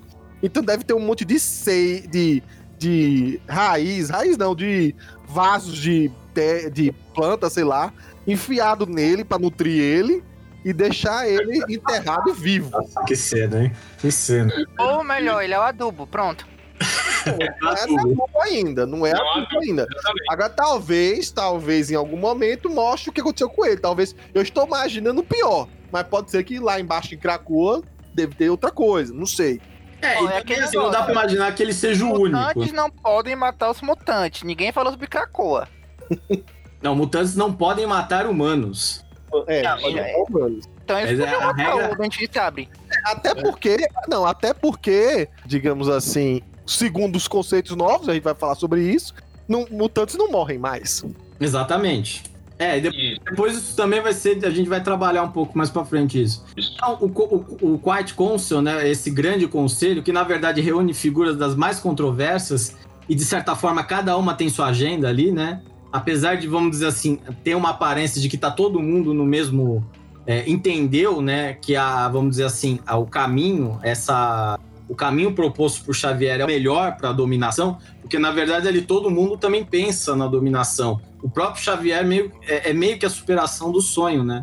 o Xavier. Xavier propunha uma, uma convivência pacífica, não dava certo. Porque, porque depois ficou provado por A mais B que em algum momento, alguma das, vamos dizer assim, alguma, dos, alguma das raças né, iam se sobrepor à outra, né? Algum da, uma, das, alguma das espécies iam se sobrepor é, à outra. Melhor falar assim, espécies. Uma das espécies ia se sobrepor é, à outra. Então, essa foi talvez uma forma de você talvez fazer uma transição mais pacífica, né? Mas você vê, inclusive, depois, numa das histórias, você tem uma reunião na ONU, né, com alguns dignatários de Wakanda, de mais outros dois países, né, que estão presentes na mesa, o Xavier, o Magneto e o Apocalipse, né? Apocalipse terninho. Terninho. Esse- Isso foi. Mas você vê que quem conduz mais a reunião, não seja porque o, o talvez o Xavier estava ajudando o Ciclope, né? E o Gorgon, né? Imagina, o Gorgon é segurança desses três, né? Vamos dizer assim. É o segurança do. Vamos dizer assim, é o serviço secreto, é o Gorgon, né? né? Já. Que lá da. É o, da... é o maior espadachim da, da, da ilha ali, né? Exatamente. E vamos lembrar que é um personagem que o Rick adora, porque é um, ele trabalha com o Gorgon desde Guerreiros Secretos. Guerreiros Secretos, verdade. Exatamente. Então, Pierre começa a explicar lá o plano, assim, na cara, assim, dizendo, ó, a gente vai vencer e vai vencer dessa forma. A gente vai comprar vocês, a gente vai pôr a nossa influência, e assim, é um dos diálogos bem interessantes porque é um diálogo bastante político e engraçado. A maior parte da reunião ela é conduzida pelo, pelo Magneto. O Xavier pouco fala, o Apocalipse também só fala para dizer o seguinte: olha, eu vi como acabou a humanidade, como acabou os impérios da era, da era do ferro. então, é, é bem interessante é, essa dinâmica e essa forma de trabalhar, porque é uma evolução. O Ingênuo Chão Magneto estava naquela coisa de só destruição, destruição, destruição. Utopia era basicamente só sobrevivência. Aqui não, aqui você tem um plano interessante, bem definido e, e até de certa forma bastante até vamos dizer assim incrível, né? A única coisa que eu não vi, né, só para fechar essa parte, a única coisa que eu não vi ainda foi uma moeda própria. Quando a gente discute sobre soberania, é, país, é, soberania tal, a moeda é um dos elementos de soberania, né? É, é, então o, pior, o pior é que realmente você tá certo. Não, não, existe. Tudo bem, a gente pode dizer que durante, no meio da ilha eles funcionam feito índio. To, tudo é de todos. Vamos Lumenato, isso é. aí. Paulo, tá bom. Essa piada aí daqui a uns. um mês, dois meses, ninguém vai entender. Mas enfim. É, pode ser que não exista conceito porque to, todos são de todos, de enfim, tudo é de todo mundo e por aí vai. Mas, é, pro lado de fora, eles precisam, já que estão negociando isso, de em algum momento vão precisar realmente de uma moeda ou de alguma coisa de valor, né, que interesse a eles, né? Então, é, não, tem, não tem essa parte, né? É, realmente, é, pelo que você lê, você realmente é como eles, eles tentam é aquela coisa de um para E você, então, a Terra não, não tem meio quilômetro. Você pode ficar onde você é, quiser, você pode se instalar. Não tem, assim, realmente até o conceito de propriedade, até porque é, a ilha é um ser vivo, né? Eles não tratam a ilha como um pedaço de terra. A ilha é Cracoa, é um ser vivo, é um mutante também, então merece todo é. é esse respeito, vamos dizer assim, até a. Existe um extra aqui que eu acho que é o mais legal que a gente tem que citar aqui antes de passar para outro tópico que é os países que não foram não reconheceram o Genosha. Instante, é, Coveiro. Antes de tu falar isso, eu só queria falar uma coisa. Pode? E Vai. pra enganchar aqui com o Felga. Felga, mas talvez possa ser o seguinte. Porque a gente tá pensando em termos de moedas fortes, mas nem sempre um, o país precisa ter uma moeda forte, é, porque não tem, como você mesmo mencionou, eles não tem um mercado interno que necessite de uma moeda forte. É, eles não precisariam ter um dólar um euro. Eles poderiam fazer que nem a China, que tem uma moeda que é bastante desvalorizada, inclusive. Só que o que, é que a China tem na verdade? O que ela tem é bilhões e bilhões e bilhões de dólares e título da dívida americana de reserva com que eles usam de lastro. Pode ser Não, esse sim. o plano do Xavier. Não, mas a, a, moeda também ela é um aspecto de, é, de identidade. Quando, quando, assim, é que a gente já passou, já passou quase 20, quase 20 anos ou mais. Mas quando teve a, a troca do, por exemplo, do franco ou do marco pelo euro, né? Que hoje tudo, todos os países estão todos abrigados por uma única moeda. Você tem, é, você teve lá umas brigas. Tinha gente que não queria. Quando, por exemplo, a Grécia ameaçou sair da zona do euro, você teve essa, é, é, ficou essa questão se eles iam montar ou não a outra moeda. A própria Inglaterra, ela fazia parte do euro e ainda mantinha a, a libra esterlina, né? Então, a, a, moeda, a moeda é como uma língua, né? Eu acho que, assim, houve uma opção de, de um elemento de identidade.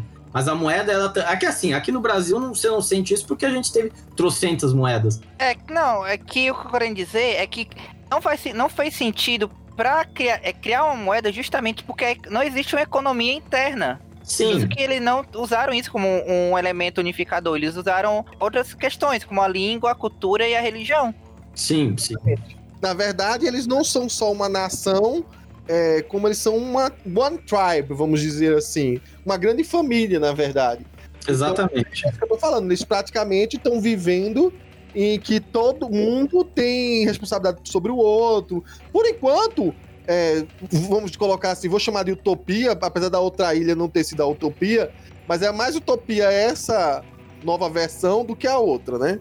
Mas antes de passar para outro tópico aqui, para fechar essa questão sobre é, a, relações mais diplomáticas, é, teve um dos eixos da revista, que foi justamente essa que o Felga comentou, em que tem uma listinha aí de países que são os países que não, não aceitaram, digamos assim, a, as relações com Cracoa, mas é, explica os motivos, né?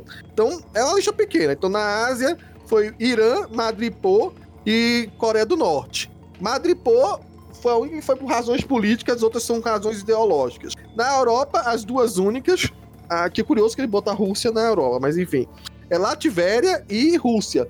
As duas por questões políticas. Na América do Sul, temos Brasil e Venezuela como se fosse praticamente questões parecidas, né? Os dois não aceitaram por questões políticas.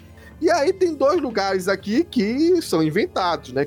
Que é Santo Marco e Terra Verde. Esses lugares não É, existem, na, né? é, na verdade, existem na cronologia dos X-Men. San Marco, salvo Sim, engano, é o país que o Magneto domina a X-Men 4 do Stan Lee, na primeira aparição da Irmandade de Mutantes. Essa é a razão pela qual eles não reconhecem. E a outra, Terra Verde? Cara, aí Aí você não sabe. Aí essa aí me pegou, mas, tipo, isso aqui é o Hickman dizendo: Olha, eu li tudo, viu, gente? Aí o Hickman colocou é, América Central apenas Honduras por questões políticas. Não tá lá. Não, não sei porquê, Honduras. E aí na África, ele colocou o Wakanda por uma pequena razão. Ele não precisa do seu remédio. A gente já faz tudo aqui. e aí, os outros países Não, colocam. também tem o seguinte, né? O Wakanda e os mutantes, né? Tem lá, só, tem, tem lá seus problemas, né? É, né? tem os seus problemas conjugais, né? É, problemas conjugais, inclusive. Mas na verdade, aí, junto também os países próximos, que é Azânia, Canaã e Quênia, eles também fizeram tratado com Genosha, simplesmente porque já tem também tudo que precisa, porque eles fazem comércio com Wakanda, então o que o Wakanda produz é melhor do que o que Genosha pode tentar inventar aí, porque o Wakanda é foda. então é isso. Bom, é, praticamente emendado com essa, essa questão aí, é, a gente tem os conceitos que são trabalhados numa revista que eu pra mim é uma das mais legais que tem, que é, é escrita pelo Jerry Dugan, que é Carrascos. O nome realmente é meio complicado, principalmente porque ele traz aquele conceito, aquela equipe que foi responsável pelo massacre de mutantes. Cara, que coisa doida, né? Mas enfim, o pessoal que tá nessa equipe aí tá reformulando esse conceito, né? Vamos dizer, tá dando um, um ares novos para esse conceito.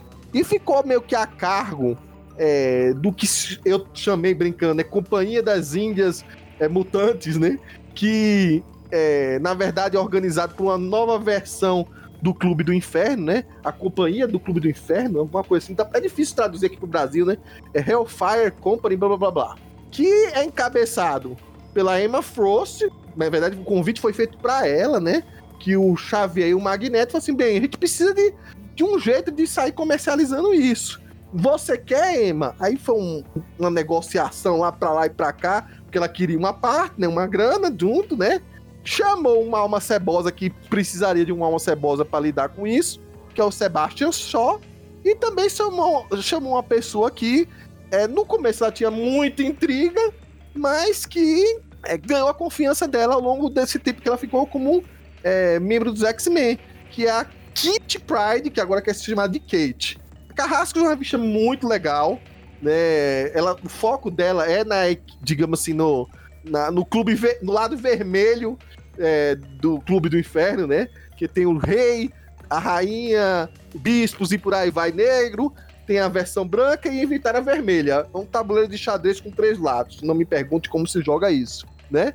Mas o, o- é muito legal, porque existem duas coisas a serem trabalhadas aí. É comércio e, ao mesmo tempo, eles têm um disfarce para nesses países que são meio complicados de lidar, eles meio que roubam os mutantes, né?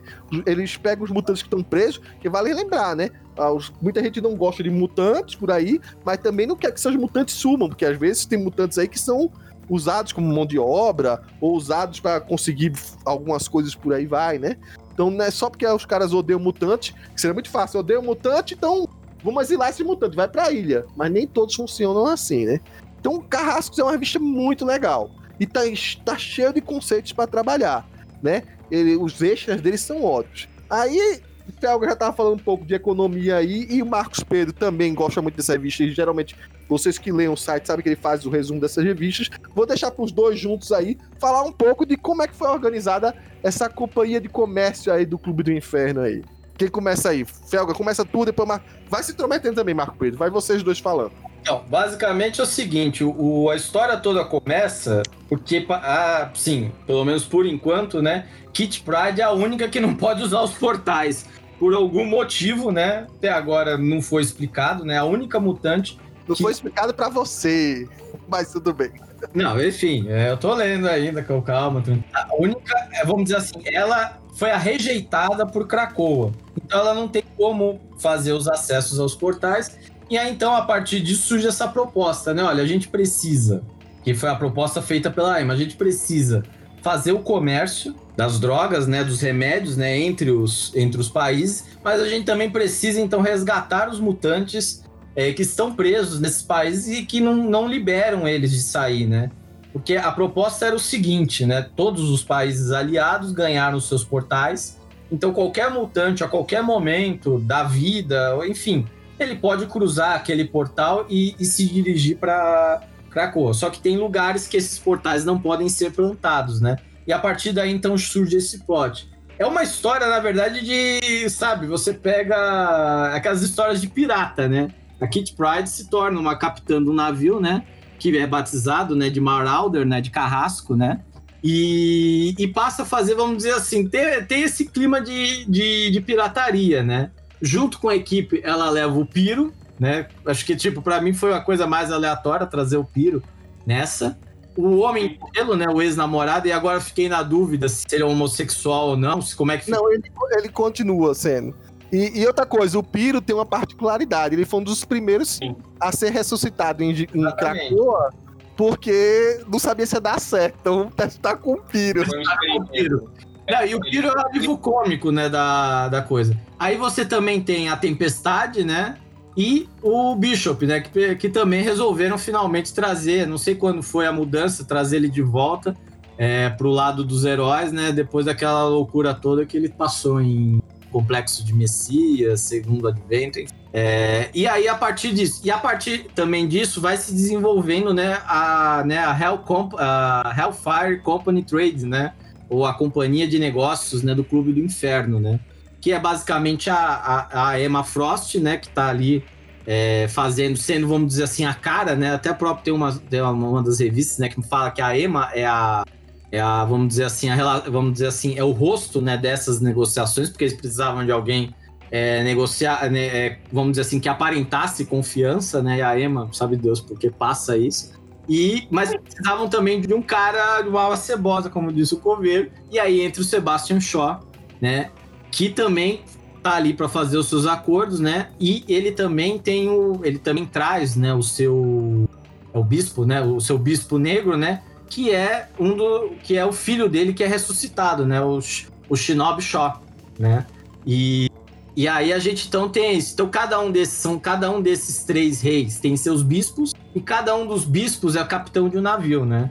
O Shaw é capitão do Upstars, né? A Emma, que tem, acho que é o irmão dela, né? O Christian Frost é capitão agora do Mercury, se eu não me engano, Por sinal, o Christian, eu não sei se ele é mutante, viu? Até hoje fico nessa dúvida.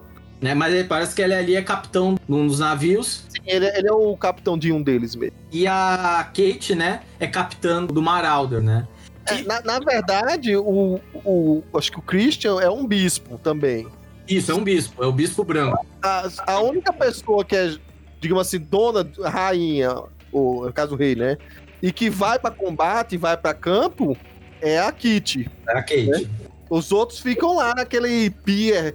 Pier não, é uma, uma sei lá, uma entradinha assim da, do lado de Genosha. em que fica três paláciozinhos, né? Boa, Genosha já era. Meu Deus do céu.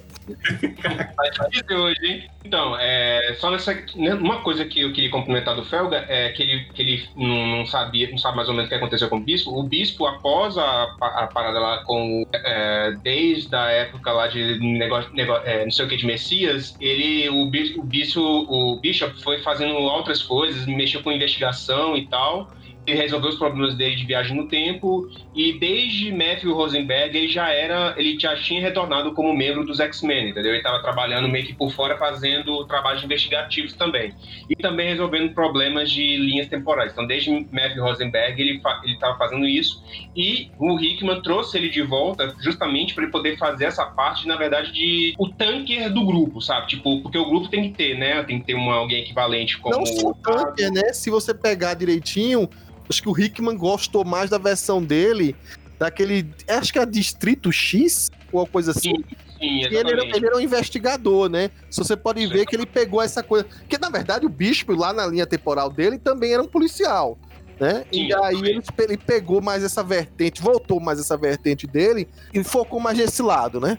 Exato, porque o Matthew Rosenberg já estava trabalhando isso, né? Tanto é que um do, o último run do, do o, a último, o último arco de histórias do Bispo, antes de finalizar o Matthew, é, o Matthew estava resolvendo uma questão de assassinato que uma das vítimas era o Homem Doce. Entendeu? Que o cara chegou no Bispo, nocauteou o Bispo e ainda matou o Homem Doce. Então, é, é, tinha, o, o Bispo estava envolvendo nisso que tinha a ver com relação a problemas de é, negócio temporal.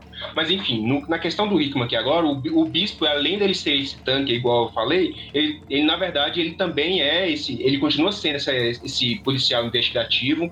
Ele resolve alguns problemas, enquanto a Kate resolve problemas de comércio mesmo, né? Comércio entre aspas. Ela também resolve outras coisas. E no meio desse caminho todo, os carrascos eles meio que é, cuidam não só essa parte de comercialização, de levar produtos de Cracoa ao mercado negro, que um dos, um dos grandes clientes de Cracoa em questão de mercado negro, obviamente, é a. ai, como é que nome? Fugiu o nome lá do, do país lá. Madripoor? Tripu, isso, um dos, um dos É, grandes Vale parceiros. ressaltar, né? Não é só o comércio livre. Na verdade, o comércio livre entre os países tá ok. Ele chama a, a, a, Emma Frost, o Sebastian Shaw, para vender, né, e fazer as negociatas para os países que não aceitaram o acordo. Ou seja, os países, governa- os governos não aceitaram, mas não quer dizer que as empresas, as populações não queiram, né? Então o negócio também meio por baixo dos panos, né? Exatamente. Então, e justamente toda essa parte de venda de coisa por baixo dos panos mesmo, comércio negro, na verdade é mercado negro, ele- que a Kate basicamente vai cuidar, é com os carrascos, entendeu? É, e isso tudo supervi- supervisionado pela Emma Frost, por quê? Toda essa parte que qualquer coisa que for, for necessário a autorização de alguém do membro do conselho silencioso, é a Emma Frost. Então, o que a Emma Frost falar, basicamente, é veredito, é veredito unânime. Mas na verdade os, os três são do conselho, né? Agora, porque a EMA é porque, na verdade, a EMA foi o link entre o acordo de Xavier e Magneto foi a- feito com a EMA. Os, tanto a Kate quanto o, o Sebastian Shaw entraram nessa por conta que a EMA chamou eles, né? Sim, mas na verdade a, a Kate ela só entra depois. Ela não entra de cara ainda no conselho e ainda não entra como alguém do conselho forte, né? Porque ela começa nos carrascos como alguém que vai cuidar da parte do comércio.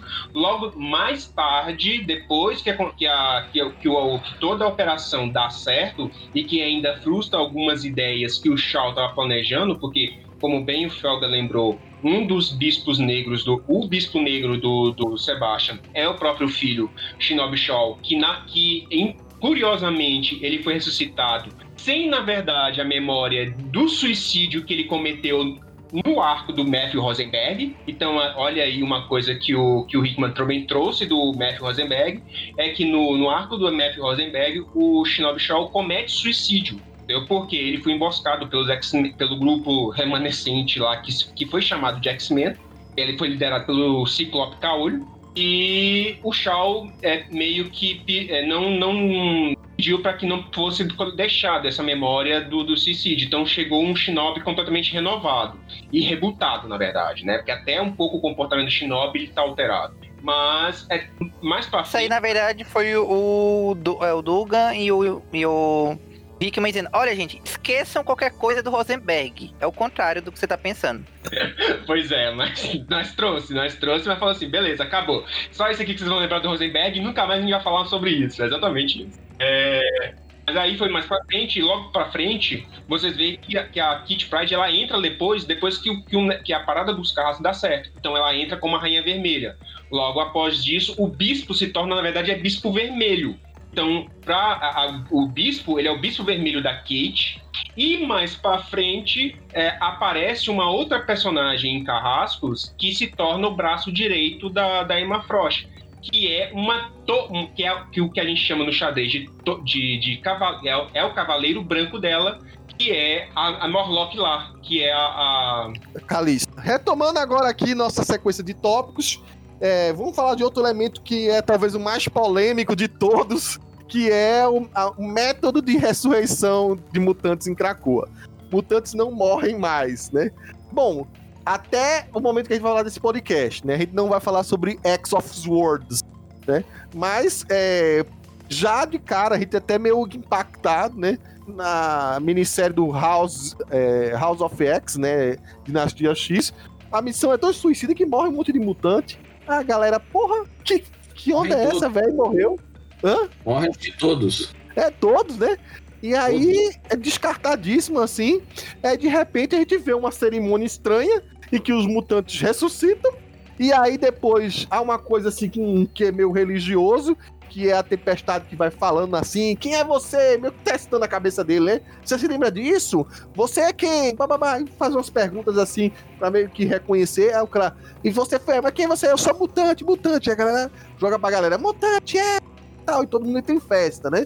Porra, quer dizer, aquela piadinha que existia de que mutantes na Marvel não morrem, agora é Quer ver? Vou chutar o balde, não morre mesmo. E eu vou mostrar como é que é.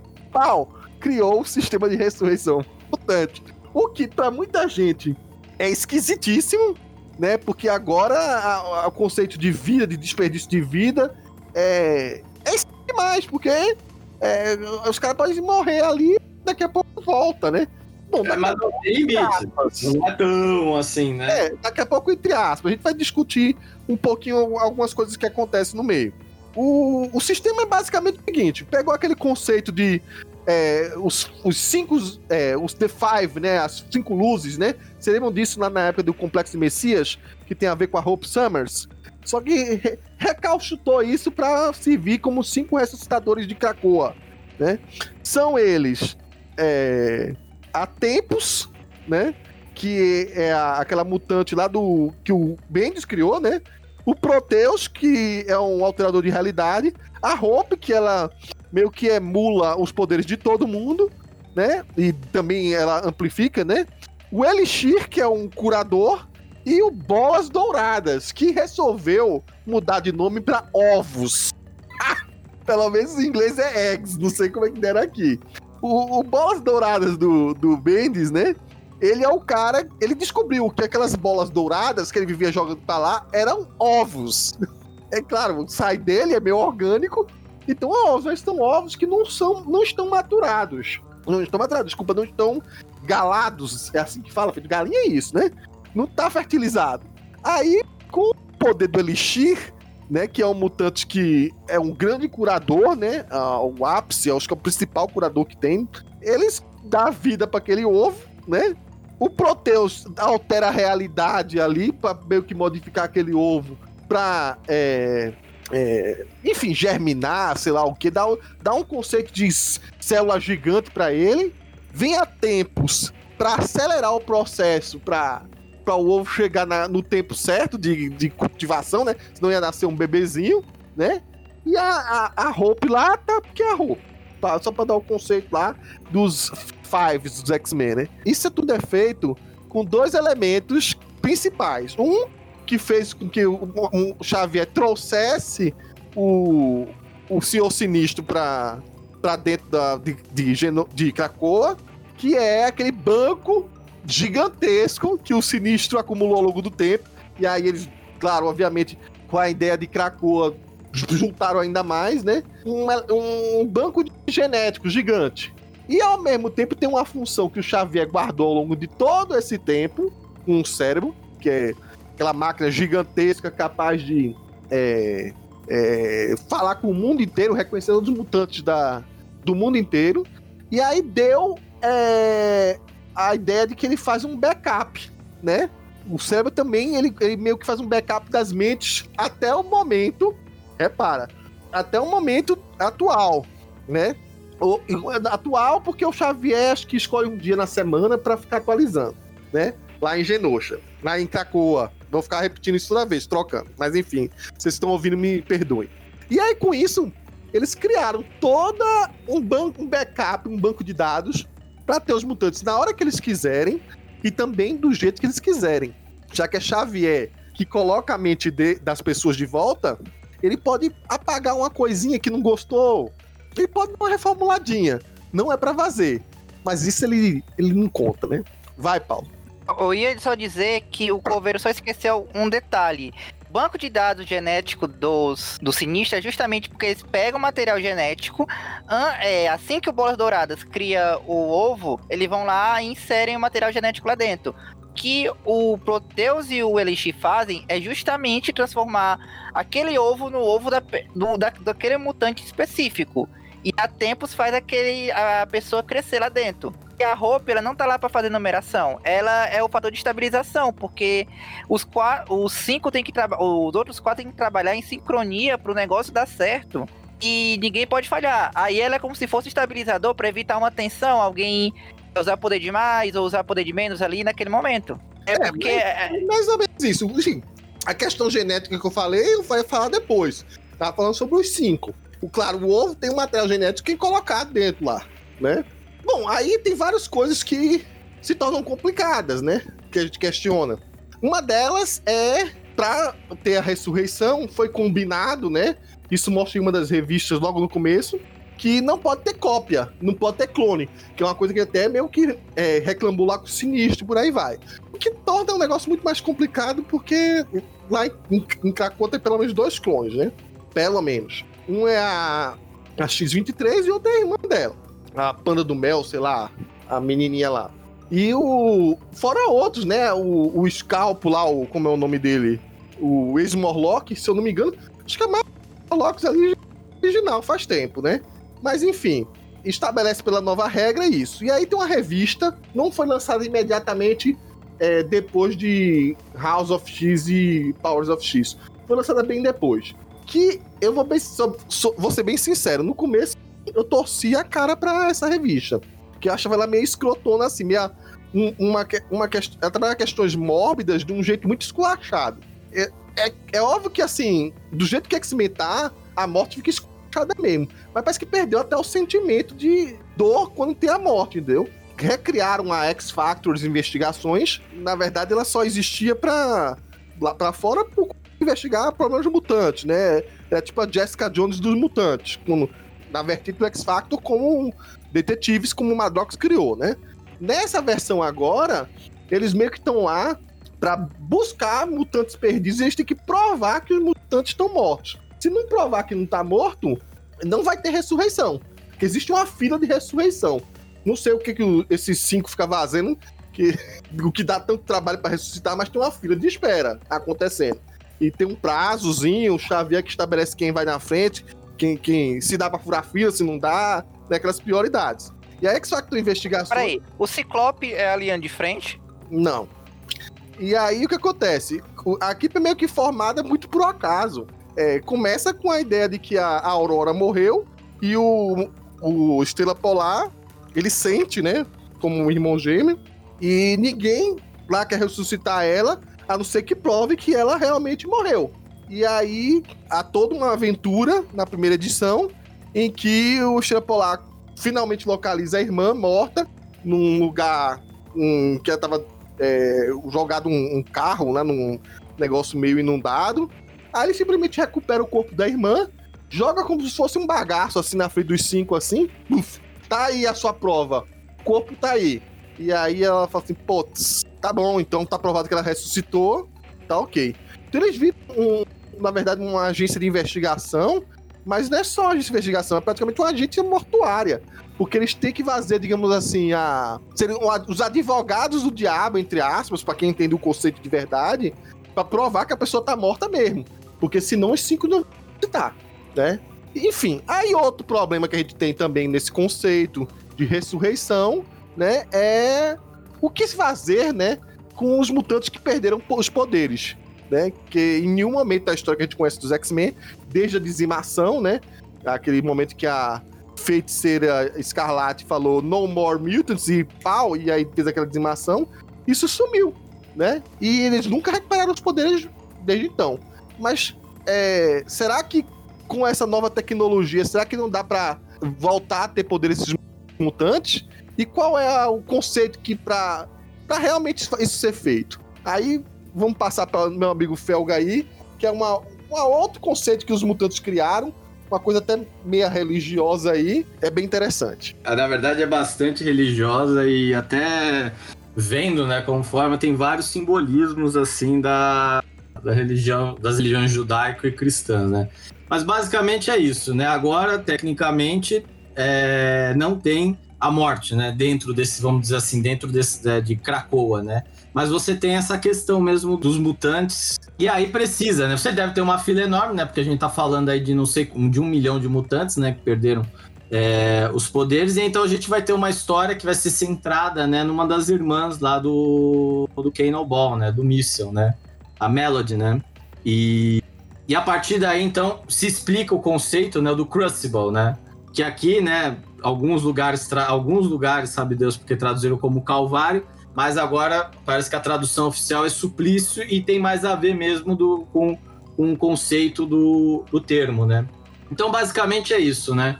É, se passa lá por uma votação, né? Como falou o Coveiro, aí o Xavier, o conselho, né? Eles decidem quais são as prioridades e quais não são. Inclusive, até o Xavier tá enrolando a mística, né? É, porque um dos pedidos da mística é a ressurreição da Sina. Só que aí é aquela coisa, ela não, não pode ressuscitar a Sina porque vai dar problema com o plano do Xavier por causa da Moira. Então eles ficam, ficam enrolando, tá? Inclusive já apareceu lá que a Sina já fez essa previsão, né? Dizendo que, ó, um dia eu vou morrer, você um dia vai para uma ilha, né, mística? E aí é, vai te permitir me trazer de volta, mas eles não vão deixar. E se eles não me deixar, é para você tocar o negócio abaixo. Não sei, isso aí então mais para frente vai ter ainda essa, essa questão, né? Então eles decidiram, né, é, que a Melody ia passar então pelos, por, esse, por esse ritual, né, o ritual do suplício. Que consiste o que, o ritual do suplício? É, ela entra em combate com o Apocalipse, né? O Apocalipse provocando, o Apocalipse, inclusive, né, jogando ela lá embaixo pelo fato dela ser uma humana. É, até ter uma hora que o míssel quase perde a paciência, né? É, e ela tem que então se provar, ela tem que provar que tem é, valor, né? Que ela tem, que ela, que ela, que ela é merecedora dessa ressurreição, né? E aí então começa o combate, resumindo a história, o Apocalipse é, vence, obviamente, e a mata. E a partir daí, então, ela passa por, pelo sistema de ressurreição e ganha né, o, de novo, os novos, os novos poderes, né? É, é os mesmos poderes, né? Porque... É, os poderes, ela retoma os poderes, ela retoma os poderes, né? Inclusive tem novamente, né? A gente tem toda aquela mesma cena que teve quando ressuscitou aquele esquadrão de, de X-Men que morreram, né? Aquela, toda aquela, aquela cerimônia quase que religiosa, né? E, e, é interessante, porque o, o, o, conceito é que ele trabalha realmente com aquele conceito de, de, da, de ressurreição, de provação, né? Crucible pode ser traduzido como provação. Ou seja, a pessoa passa por uma provação e a partir daí ela ganha uma nova etapa da vida, né? E aí a gente poderia também traduzir como batismo, também poderiam traduzir é, como, ressur como ressurreição. Então, e isso tem muito a ver com alguns conceitos realmente judaico-cristãos, né? O Hickman, né, acho que basicamente todas as histórias dele, ele traz alguns conceitos, né, tanto da, da, da religião judaica quanto da religião cristã. Isso você pega isso em Shield, você pega isso em Vingadores, você pega isso em Guerreiros Secretos e aqui em X-Men ele ele faz isso bastante. Inclusive é interessante a escolha do Apocalipse como o, o vamos dizer assim, a pessoa que vai levar, né, a, isso, porque Apocalipse é, vem do grego Apocalipsis, que é revelação, né, o último livro da Bíblia, inclusive. Apesar da, da conotação que a palavra acabou, às vezes tem de catástrofe, de fim, ela na verdade significa revelação, né? O, o livro começa a revelação de a revelação de Jesus Cristo para o seu servo Paulo, é, servo João. É, e aí ele tem esses e ele traz esse, essa questão. Então a, a Melody passa por essa aprovação, né? E ao conseguir superar isso, né, vamos dizer, essa morte em combate, ela consegue então é, ressuscitar, né? E aí a né? Adicional que você falou é que só no, com relação na, na parte da, da cerimônia que a tempestade chama a mutante depois dessa ressurreição dela, né? E que faz justamente essa, essa ligação com o que você acabou de falar sobre a significação de Apocalipse, né? Porque por que, que é o Apocalipse que está na cerimônia? É porque ele é o ser de que é, que é o mais forte da espécie, ele é o ser que mais sobreviveu, ele é o, é o ele sempre foi aquele que, que é o mais é o, é o superior de, de todas as raças. Ele sempre é o mais apto, né?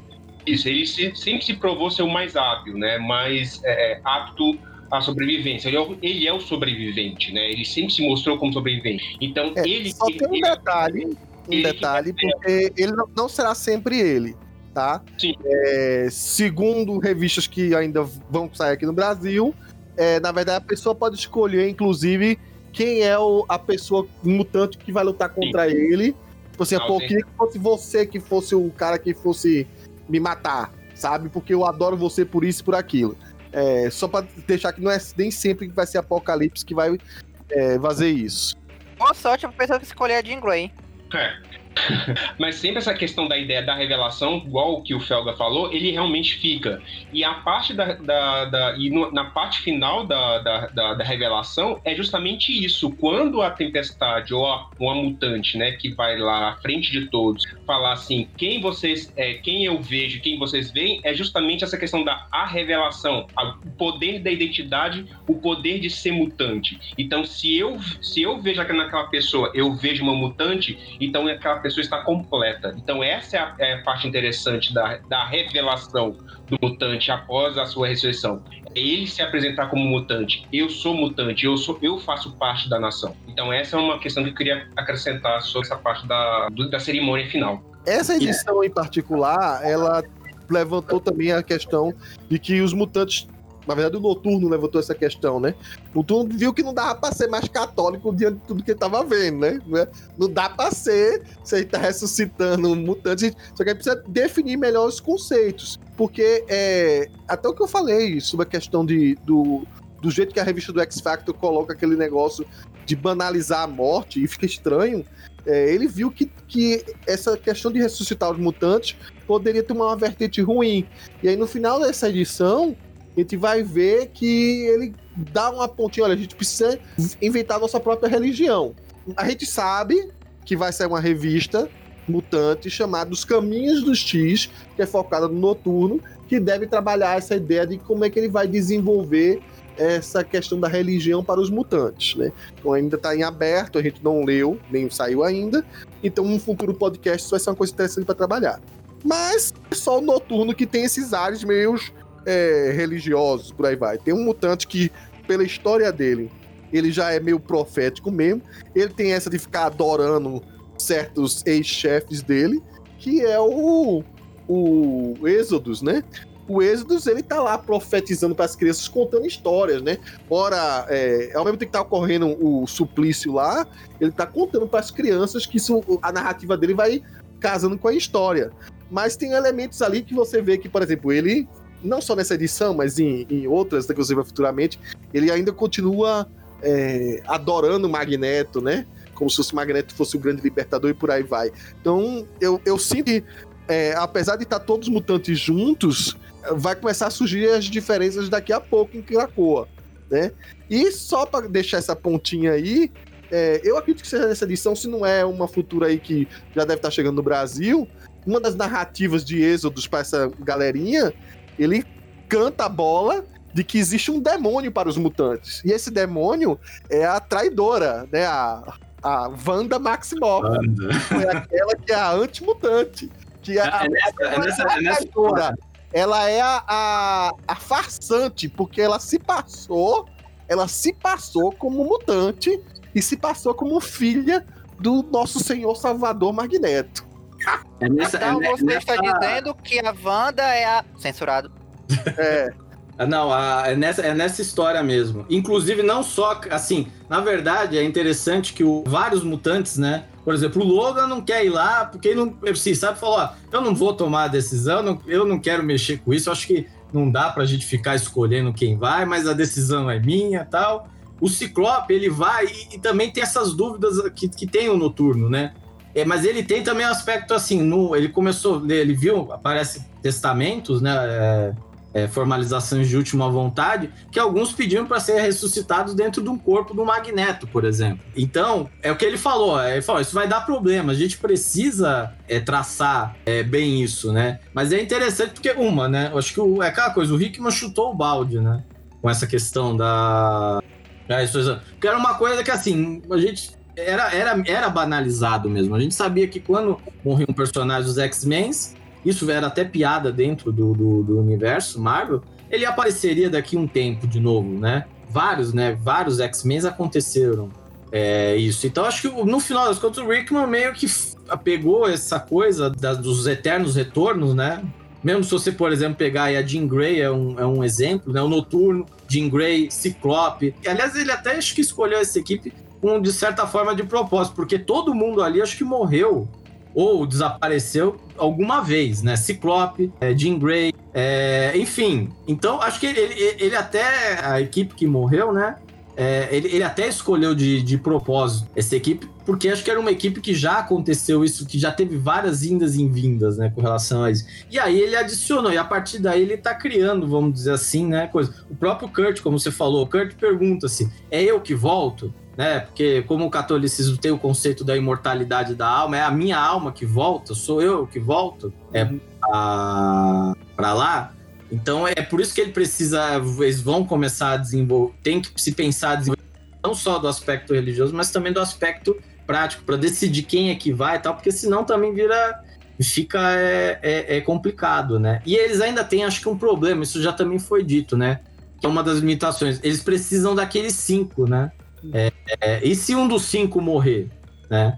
Como é que faz? O Xavier também é um elemento importante, mas em X-Force eles conseguiram é, driblar. Jean Grey é, conseguiu resolver esse problema, né? Mas eles têm é, é, essa questão, né? Se um dos cinco desaparecer, É, exatamente. Os cinco ali, talvez um consiga substituir o outro. Talvez o, o alterador de realidade lá, eles possam chamar, bate na madeira aí o, o Jamie Braddock para substituir o, o Exodus, por exemplo. Mas alguns ali são, são insubstituíveis, né? É de fato. In- Inclusive, isso dá margem, né? Pra gente depois falar, porque o que, que são as quimeras, né? Que se não são combinações de, de, de poderes, né? Possivelmente, a, talvez até a primeira experiência de quimera vai ser para poder resolver essa, essa questão, né? Mas enfim, aí já é mais pra frente. Aí é digressão pro futuro.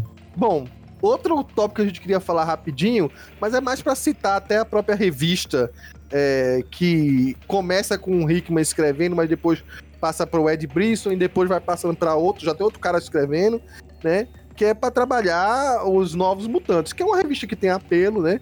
E também é uma questão de dizer assim, bom, a gente tem um monte de mutante aí que já foi trabalhado em várias gerações que vieram depois dos novos mutantes originais que é a geração X, que é os jovens X-Men, que é a Academia X. Tem um monte de mutante novinho aí, o que, que a gente fazer com eles? Né? Então se criou uma área em Krakoa que é como se fosse um. Eu não vou dizer que para adulto não é creche. Então vamos dizer assim, que é uma, uma grande. é, como é que eu diria assim? Uma colônia de estudantes, ou alguma coisa desse tipo, que é até organizado com, de novo, com facções, que é um, um conceito até que eu gostava daquela academia X, né? Que cada um tinha o seu, o seu lado, sua trupe, e tinha um orientador e por aí vai, né? Aí eles, por exemplo, colocaram aqui, né? ah, as casas, né, dessa, desse lugar chamado Sextante, Habitat Academos, uma coisa assim, né? Então tem um local para geração X, que é a Casa Delta, tem dos novos X-Men, nossa, aquele grupinho, meu Deus, que é a Casa Zeta, tem é, a Câmara, que é onde ficam os cinco, né? E tem a Casa Sigma, que é onde tem os mutantes da escola Jean Grey, tem a Casa Alpha, que é onde tem os novos mutantes, e a Casa Ômega, que aí tá censurado. E tem um lugar chamado, que é uma área comum chamada Vida Morte, né? Interessante. Então, bom, enfim, todos os, os jovens X-Men, que já, alguns já não estão mais nem jovens, né? Se reúnem aí nessa colônia aí, tá? É, a revista Novos Mutantes, ela começa com, claro, os que a gente conhece, os, os clássicos, né? Não totalmente, tem outros aí no meio, né? Só que ao longo do tempo, quando outros escritores vão surgindo, eles vão tomando é, outras formações, outros grupos, e até surgindo é, mutantes novos, né? O, o, a revista não tem muito uma direção. Mas vou deixar pro Paulo falar. Paulo, obviamente, fã de Novos Mutantes aí, falar um pouco sobre esse título aí, dar um resuminho aí do que rola. Assim, o primeiro arco, basicamente, é o Hickman, mais uma vez, comentando. Quem já segue o Hickman no Twitter sabe disso, que ele é muito fã do Mancha Solar e do Míssil. Então ele queria botar uma história com os dois. Só que o problema foi que terminou a Vingadores dele com o Mancha Solar sendo CEO da IMA e o Míssil indo se casando e indo pro Império Xia. Então, a história que ele resolve fazer é uma história da galera dos Novos Mutantes indo visitar o Míssil no, lá no Império Xia e acontecendo as confusões que envolvem os piratas espaciais. E na prática, assim, a. Porque as histórias do Hickman foram intercalando com as histórias, acho que, do Brisson. As histórias do Brisson eram uma merda nada a ver envolvendo a Dinamite e, um, e o Bico, que, assim, por essas edições que elas são mal escritas e mal desenhadas. Aí se foca nas do, do Hickman, que é contando as aventuras do Mancha Solar, é, detonando a vida do míssil porque quer tá com saudade do melhor amigo. É, o bom é que só tem uma do Hickman, né? Tá meio cortado no meio, mas só é tem uma, não, é um arco do Hickman, ele fica Sim, até a 6 ou 7. O problema é que tem duas edições nesse meio que é do Brisson. É, porque eu acho que meio que atrapalhou lá no meio do caminho pro Hickman fazer integral, né? Sim, é isso. É, a do Ed Brisson, na verdade, é, eu também não gostei, eu concordo com o Paulo. É, a- a- você vê até uma quebra de narrativa muito grande, né? Enquanto uma já tá trabalhando esse arco espacial, que depois vai ser reaproveitado no próprio título mensal dos X-Men, que vai ter a participação do, do Nin, né? Do, do Bru, né? No Nin, do Ninhada, né? É, tem um elementinho lá que fica, né? É uma ponta solta. É, esse do Ed Brisson é para dizer o seguinte: ó, os novos mutantes estão por aí é, também ajudando outros é, outras gerações de X-Men ou de pessoas que foram liga- ligadas à escola a tentar voltar ou convencer a voltar. Então tem essa aventura que eles vão resgatar o Bico e família, né? E acaba acontecendo umas tragédias. E aí mostra também que como é que tá a relação pior ainda desde que os mutantes foram para a ilha, né? Os mutantes que ficaram ficou pior ainda, né? E no meio do caminho, é, eles vão enfrentando um inimigo que é muito complicado de se lidar, que é a imprensa, né? Um jornalzinho sensacionalista, safado, chamado Docs, que pega uma foto numa posição assim e sempre reverte a matéria contra eles, né? É, e aí a, uma dessas é que a Magic, né? A, a- tipo a magia, né? Ela se irrita, vai bater na redação do jornal e o jornal fala assim: o que, você vai fazer contra mim? Que se qualquer conteúdo que você fizer contra mim, é, eu posso piorar pro seu lado, né? E por aí vai. aí eles pedem ajuda da sábia, né? Pra tentar fazer uma extorsãozinha com os redatores do jornal e dar uma, uma trégua, entre aspas, aí, né? Pro, pro equipe. Mas é isso, a revista ela é muito irregular, né? Melhora um pouco agora com esse novo escritor aí, tá? Que é pós X of Swords, né? Melhora relativamente bastante, porque aí a equipe começa a ter uma função, ela, os novos mutantes que são os mais velhos, é, eles começam a, a servir como os orientadores da galerinha mais nova de outras gerações que não chegaram a se tornar X-Men de fato, né?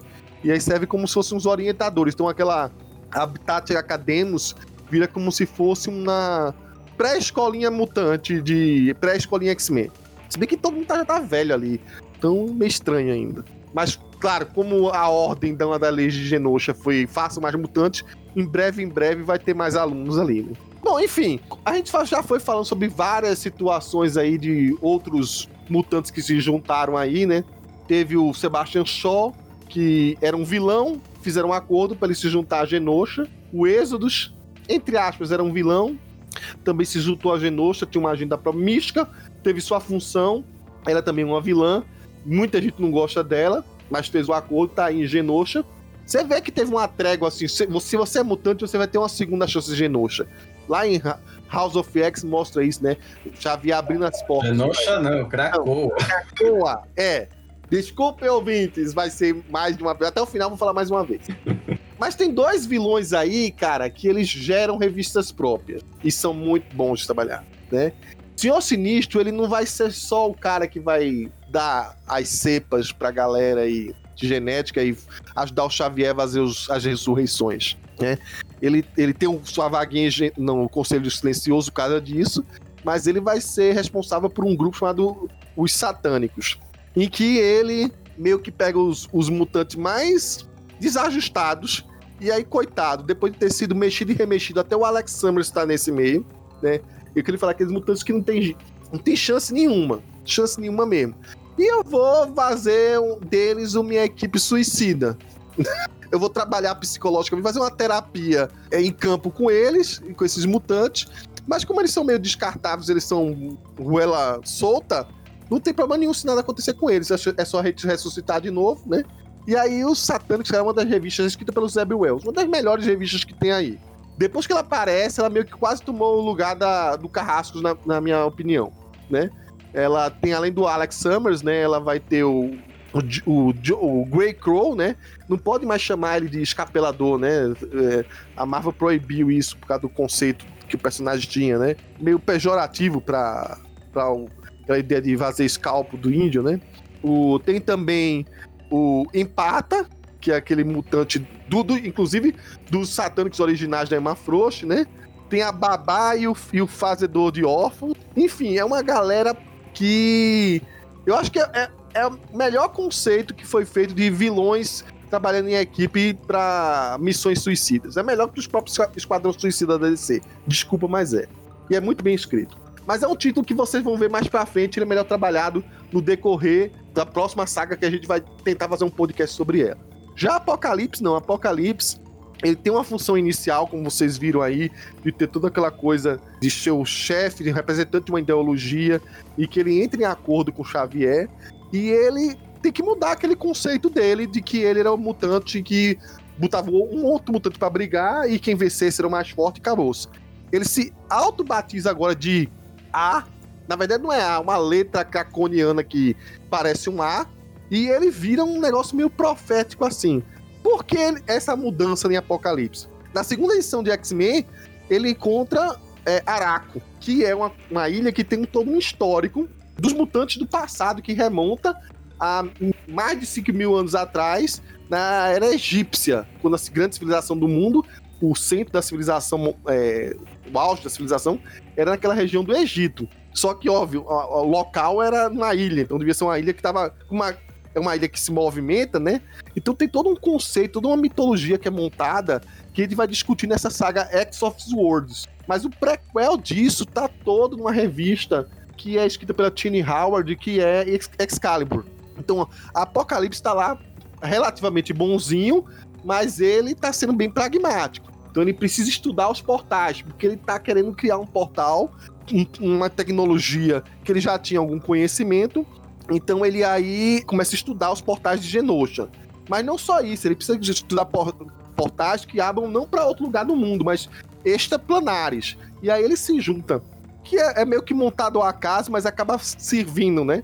Um grupo Excalibur, que a gente vai ter é, aquele lance da volta das viagens é, para outras dimensões, né? Que a gente tinha no, com o próprio Excalibur mesmo, é, com o Capitão Britânia em que ele usava o farol, que era um portal que tinha como se fosse um nexo para outras realidades. Então ele, ele, se muda junto com a equipe de, de, de Krakoa, né, com, a, com alguns mutantes de Krakoa, com essa nova equipe que está se formando, se muda para Inglaterra, para aquela região lá, tem um novos, novos conceitos sendo reformulados. O Brian não é mais o Capitão Britânia. Quem é o Capitão Britânia é a Elizabeth Braddock. Vale ressaltar, a Elizabeth está separada da Kuano. Eu não sei em que momento aconteceu isso, mas deve ter sido lá no momento em que, enfim, a gente sabe que o Bendy saiu e aí tudo ficou meio bagunçado. É, Junta-se a Vampira, Gambit, o Rictor, que era um personagem que estava sem poderes, se vocês não lembram. Não foi através da ressurreição mutante, foi o Apocalipse que fez uma parada com ele, em que ele, é, em vez de fazer aquela briga do mais forte vencerá e parabá, ele faz com que o Rictor se redescubra como um cara mais poderoso do que ele imaginava ser. Ele chama o Rictor de como se fosse um druida das rochas, né? E aí todo um conceito que vai remontar os ex-eternos, vai montar a energia que na verdade alimenta esses portais de Krakoa, que seriam uma energia antiga mutante. Então, é a revista que eu, que eu gosto de ler, não vou dizer que é a melhor, ela é realmente mais complicada de ler, mas ela é mais escapista. E é uma revista em que me le... de todos os Caliburs que já teve, desde que Claremont saiu, até o momento que ele voltou e tentou fazer de novo e não conseguiu, é a revista que mais me lembra o, Cla... o Excalibur original, o Excalibur do Claremont, né? Aqueles conceitos todos retrabalhados, a Tiny Howard conseguiu isso muito bem, né? Então, é, são é, é, essa trégua mutantes assim, trouxe coisas interessantes. Os mutantes realmente estão em paz com Krakoa, mas eles disfarçadamente continuam fazendo suas agendas. Apocalipse, a gente vai ver bastante em outro podcast que a gente fizer sobre X of Worlds. E o, o Senhor Sinistro também é, tá continuando aquela, aquela coisa meio maluca dele, né? Que o, o Kirion Gillan transformou o Senhor Sinistro em uma coisa muito afetada, mas que ficou interessante pro personagem. E ele também tem os seus interesses próprios. A única coisa que eu ainda tenho dúvida até hoje é se o seu sinistro é realmente mutante ou não, porque originalmente ele não era para ser, né? E todos os outros que, que viraram, digamos assim, coleguinhas, que mas que eram vilões, é, aos poucos vai ser um trabalho para Xavier. Se bem que Xavier não é mais o bobinho que a gente achava que era, né? Mas vai ser sim. E aí, quando esses mutantes deixaram de ser as ameaças, a gente precisa nas histórias de outras ameaças, né? Então, só para citar algumas aqui, para fechar já o podcast, que a gente já tá falando demais. Tem vários grupos novos que apareceram aí, inimigos novos que apareceram aí, em revistas paralelas que são interessantes, né? Eu vou deixar cada um falando sobre um aí que vier, que vier à cabeça e lembrar. Felga, fala um aí. Cara, um que eu, assim, apareceu nas histórias dos X-Men foram a, a Horticulture, né? As as botânicas, né? As melhores. Ah, cara, é, eu vou te falar. É, esse jeito do Hickman escrever, que ele vai jogando os conceitos e vai trabalhar lá depois lá na frente, é, é bem interessante. E é basicamente o seguinte, né? São quatro botânicas, né? Senhoras de idade, né? Que acabam invadindo Cracoa, né? Porque é, elas têm lá uma ideologia meio malthusiana, né? Ou seja, que é, que a, que é a redução do número da, da população a níveis administráveis, né? E, e, e, elas entenderam que Cracoa poderia ser ou uma ameaça ou então a solução para os problemas, né? Principalmente porque Cracoa, né, como a gente falou das, da, das plantas medicinais, das flores, né? É, é, um objeto de estudo tremendo, né? É, é bem engraçado porque é o seguinte, né? Você tem. Tá, é, elas invadem né, um, um dos campos mutantes, né? É, derrubam lá dois mutantes que agora não lembro, que é um desses ex mais jovens, né? Esses ex novinhos, né? E aí depois surge, né, o Ciclope, o Sebastian Shaw e a Emma para tentar resolver, né? E as quatro dão um baile no, no, no, no Shaw, né? O Shaw começa a falar lá daquele jeito meio imperador dele, meio imperialista tal, não sei o que, a, a, a mulherada lá derruba ele. O Ciclope também, né, a, também cai. E a Emma nem, nem se atreve a, a coisa, né?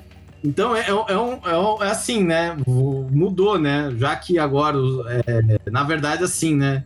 Os novos inimigos dos X-Men, né? São mais. São, são vamos dizer assim, cons, é, seriam, vamos dizer assim, equipes ou conceitos que vão de encontro ao conceito de evolução dos X-Men, né? A gente falou aí da, da Orquídea, agora falou da. Falando dessa da uh, Horticulture, né? Que por sinal, né, se você for ver, são tudo.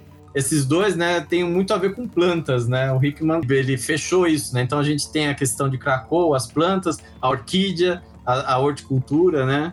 É, é, o conceito pode parecer absurdo, ver quatro velhinhas dando um pau em pessoas muito mais jovens que ela, mas elas usam, elas sendo cientistas, elas usam várias. Claro, é tudo ficção científica, mas vários conceitos de como modificar a planta, ou usar é, seivas, ou usar um pó da planta, alguma coisa desse tipo, com outros X-Men. E o que é grande interesse delas ali é porque Krakoa é, um, é uma novas formas de flora, digamos assim, que elas nunca mexeram e elas querem pegar e querem estudar e querem para elas. Elas são viciadas em planta, né? É aquela coisa, né? Elas odeiam a fauna, né? E acham que a flora que é o, o, o digamos assim, o, o futuro. É tanto que vai ter um grande problema em uma futura saga chamada Empire. Mas eu acho que não vale a pena citar agora. Vai, Marcos Pedro, fala do Xeno aí, um pouco da X-Force, vai. Seguinte, o Xeno é aqueles grupos de caras que gostam de querer brincar de. que não gostaram de ver que o Xavier tá brincando com os brinquedos deles, que acham que é brinquedo deles, e eles querem roubar o brinquedo que já tá melhoradinho e usar para eles próprios, e falar que foram eles que melhoraram. Pronto, enfim, é isso que é Xeno. E, e, misturado com uma seita completamente é, voltada para tipo ah, os, humanos são, os humanos são os melhores nós podemos nós não precisamos de nós não precisamos de melhoramentos melhoramentos são apenas uma maldição para nós enfim é isso.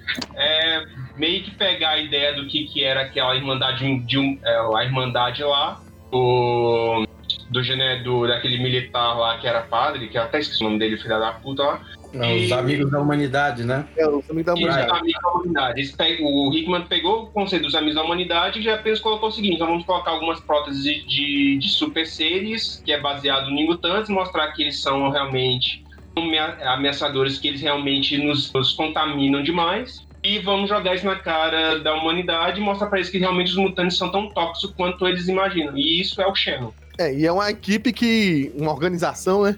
Que por duas Sim, vezes causou um estrago da porra em Krakoa, né? Uma delas Sim. foi a morte de Xavier, e depois ele. Na verdade, ele saiu matando do, Dominó. Foi uma, um, um morticídio ali. Invadiram, se não me engano, três vezes Krakoa. A última invasão a Krakoa, eles utilizaram até uma coisa interessante, que eram uns Olá, Minions! É aqui que a gente fala do Brasil. Usaram Minions para poder atacar Cracoa, né? Porque eles ficaram com inveja de Cracoa. Falaram assim: não, beleza, vamos botar para fuder, então vamos jogar nossos minions, igual um certo presidente fez aí, uns presidentes fizeram aí com, com alguns outros países aí, né? Jogaram um monte de minions pelo por Cracoa e saiu matando geral, né? Tanto é que uma delas realmente é, matou de novo nosso, nosso, nosso pequeno. É, personagem aí que, tipo, parece que ele foi, foi conceitualizado de é, não é South Park, é South, vez conceituado de South Park. O cara é tipo é, é o Kenny. Novo Kenny morre, né? É, ele é o novo Kenny, ele morre o tempo todo. Que, que é o, o, o, Ai, como é que é o nome do menino? Eu coloquei tanto de nome que eu esqueci o nome. É, que ele morre de novo na, na história. Fala então, quem é, criatura. Ah, eu esqueci o nome do moleque, cara. Esqueci o nome do moleque, é o Kid Omega. Kid Omega morreu, tá morrendo toda hora nessa história. X-Force serve pra isso, só pra mostrar as mortes também do, do Kid Omega. E, e nenhuma dessas acabou é, gerando isso. E, e, rouba, nessa última, eles roubaram uma arma, e uma arma que tinha em Krakoa, que era a espada cérebro, né? Até o momento ninguém sabe para que serve, mas ele tem uma utilidade junto que funciona junto com, a, com o cérebro primo, com, com o cérebro prime, né?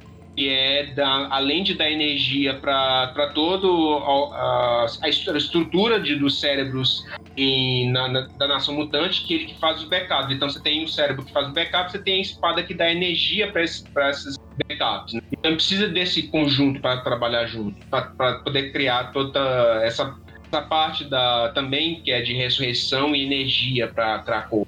Basicamente é isso que é o Xeno e os problemas que eles deram, né? Bom, só para citar alguns é, que aparecem aí, é, alguns são recalchutados, certo? Por exemplo, o antigo Clube do Inferno não vai. Não é o antigo Clube do Inferno. É aquele Clube do Inferno que era do Jason Nero, que era o Clube do Inferno da molecada. A molecada cresceu um pouquinho só e eles assumiram um novo nome chamado Omnis Verendi. E aí eles se juntam também com uma, uma, uma magnata lá de, de Madripoor. Enfim, eles viram uma sociedade secreta com aquele mesmo conceito que eles tinham de acabar com os mutantes e melar também esses negócios. Eles são os inimigos, principalmente da companhia da, do Clube do Inferno. companhia comercial. Eles querem melar a, o, o, os esquemas. Eles são os caras que por fora ve vendem equipamentos antimutantes para as nações que são inimigas ainda ou que não aceitem os mutantes, né? Então eles querem se aproveitar da situação da rixa mutante, mas não é só porque eles só odeiam mutantes, é porque é proveitoso para eles economicamente também desse novo negócio que eles estão aprontando, é ter os mutantes como inimigos e ofertar alguma tecnologia para essas nações, né? E aí a gente vai encontrar um outro. A gente já citou alguns aí, mas exemplo, do Excalibur mesmo, tem o, o clã Acaba, sem querer adiantar muito, né? Mas um dos grandes problemas que surgem os experimentos que acontecem em Excalibur do Apocalipse ficar brincando com portais e querer abrir portais interdimensionais por aí vai, é que é, um desses portais meio que é, cria um conflito com o outro mundo, com Avalon. E aí a, ele bate de frente com Morgana Le Fay, e aí Morgana Le Fay, em resposta a isso, meio que cria um clã é, de místicos na Inglaterra, né, no, no, no, lado de cada agente, do outro lado do portal, que seria esse clã Acaba, né? Eu acho que é isso mesmo, o nome Acaba. A função desse clã Acaba é queimar ainda mais os filmes do Mutante pra Inglaterra, que a Inglaterra não tá gostando nada de ter o um novo Capitão Britânia e por aí vai. E aí eles é, são os, os, digamos, as pecinhas usadas pela Morgana Le Fay para eliminar o que ela chama de cria de bruxas. Para um outro mundo, né, para Avalon, que é no outro plano, os mutantes são os, as crias de bruxa, né? Ah, enfim, tem revistas aí que nem valeu a pena, que já foi descontinuada, que tem os seus próprios vilões, feita Fallen Angels, enfim. E tem revistas que ainda estão por vir. A gente não vai esticar muito esse podcast, porque senão é, é, passa, já estamos passando das duas horas praticamente, e a gente tá voltando, mas a gente não quer é, abusar, né? Principalmente aí, ah, faço aqui nos, meus agradecimentos com salva de palmas aí pro nosso amigo Magaren, porque eu tinha dito para as pessoas pedindo para voltar o podcast, eu falei que só voltava se alguém editasse para mim. Magaren topou. Não que a gente ainda exclua de outras pessoas que queiram ajudar o Magaren também a editar podcast, tá em aberto, mas essa tá sendo as condições para a gente estar tá mantendo o Inominata 616. Então a gente vai ser bem errático, não vai ser é, de 15 em 15 dias como era. Ah, talvez a gente consiga manter essa coisa de ser mês a mês, mas é, tô dependendo mais dos outros. E mais uma vez agradecendo ao Magari aí pra estar tá ajudando a gente nessa, quebrando esse galhão, esse tronco de árvore, né? Pra estar tá de volta em Nominata meio meia. Então é isso, pessoal. Agradeço vocês também, meu amigo Felga, meu amigo Marcos Pedro, meu amigo Paulo e Paulo Arthur Duarte. Bom, é isso. Mais alguma coisa que vocês queiram falar? Ainda bem que o Hickman começou a escrever X-Men. E vamos continuando com o nosso grupo, tendo Colveiro mandando mais memes de Naruto para nós. Tá. Paulo, terminar? Porque ele esconde de todos vocês, mas ele é muito otaku. Eu sou o mais otaku que tem aqui. certamente, certamente. Então é isso, pessoal. Não podia deixar de ter isso no final, né? O Paulo fazer a sua, o seu, a sua piadinha aí com o mangá para ter o seu jingle e até a próxima. Tchau, tchau.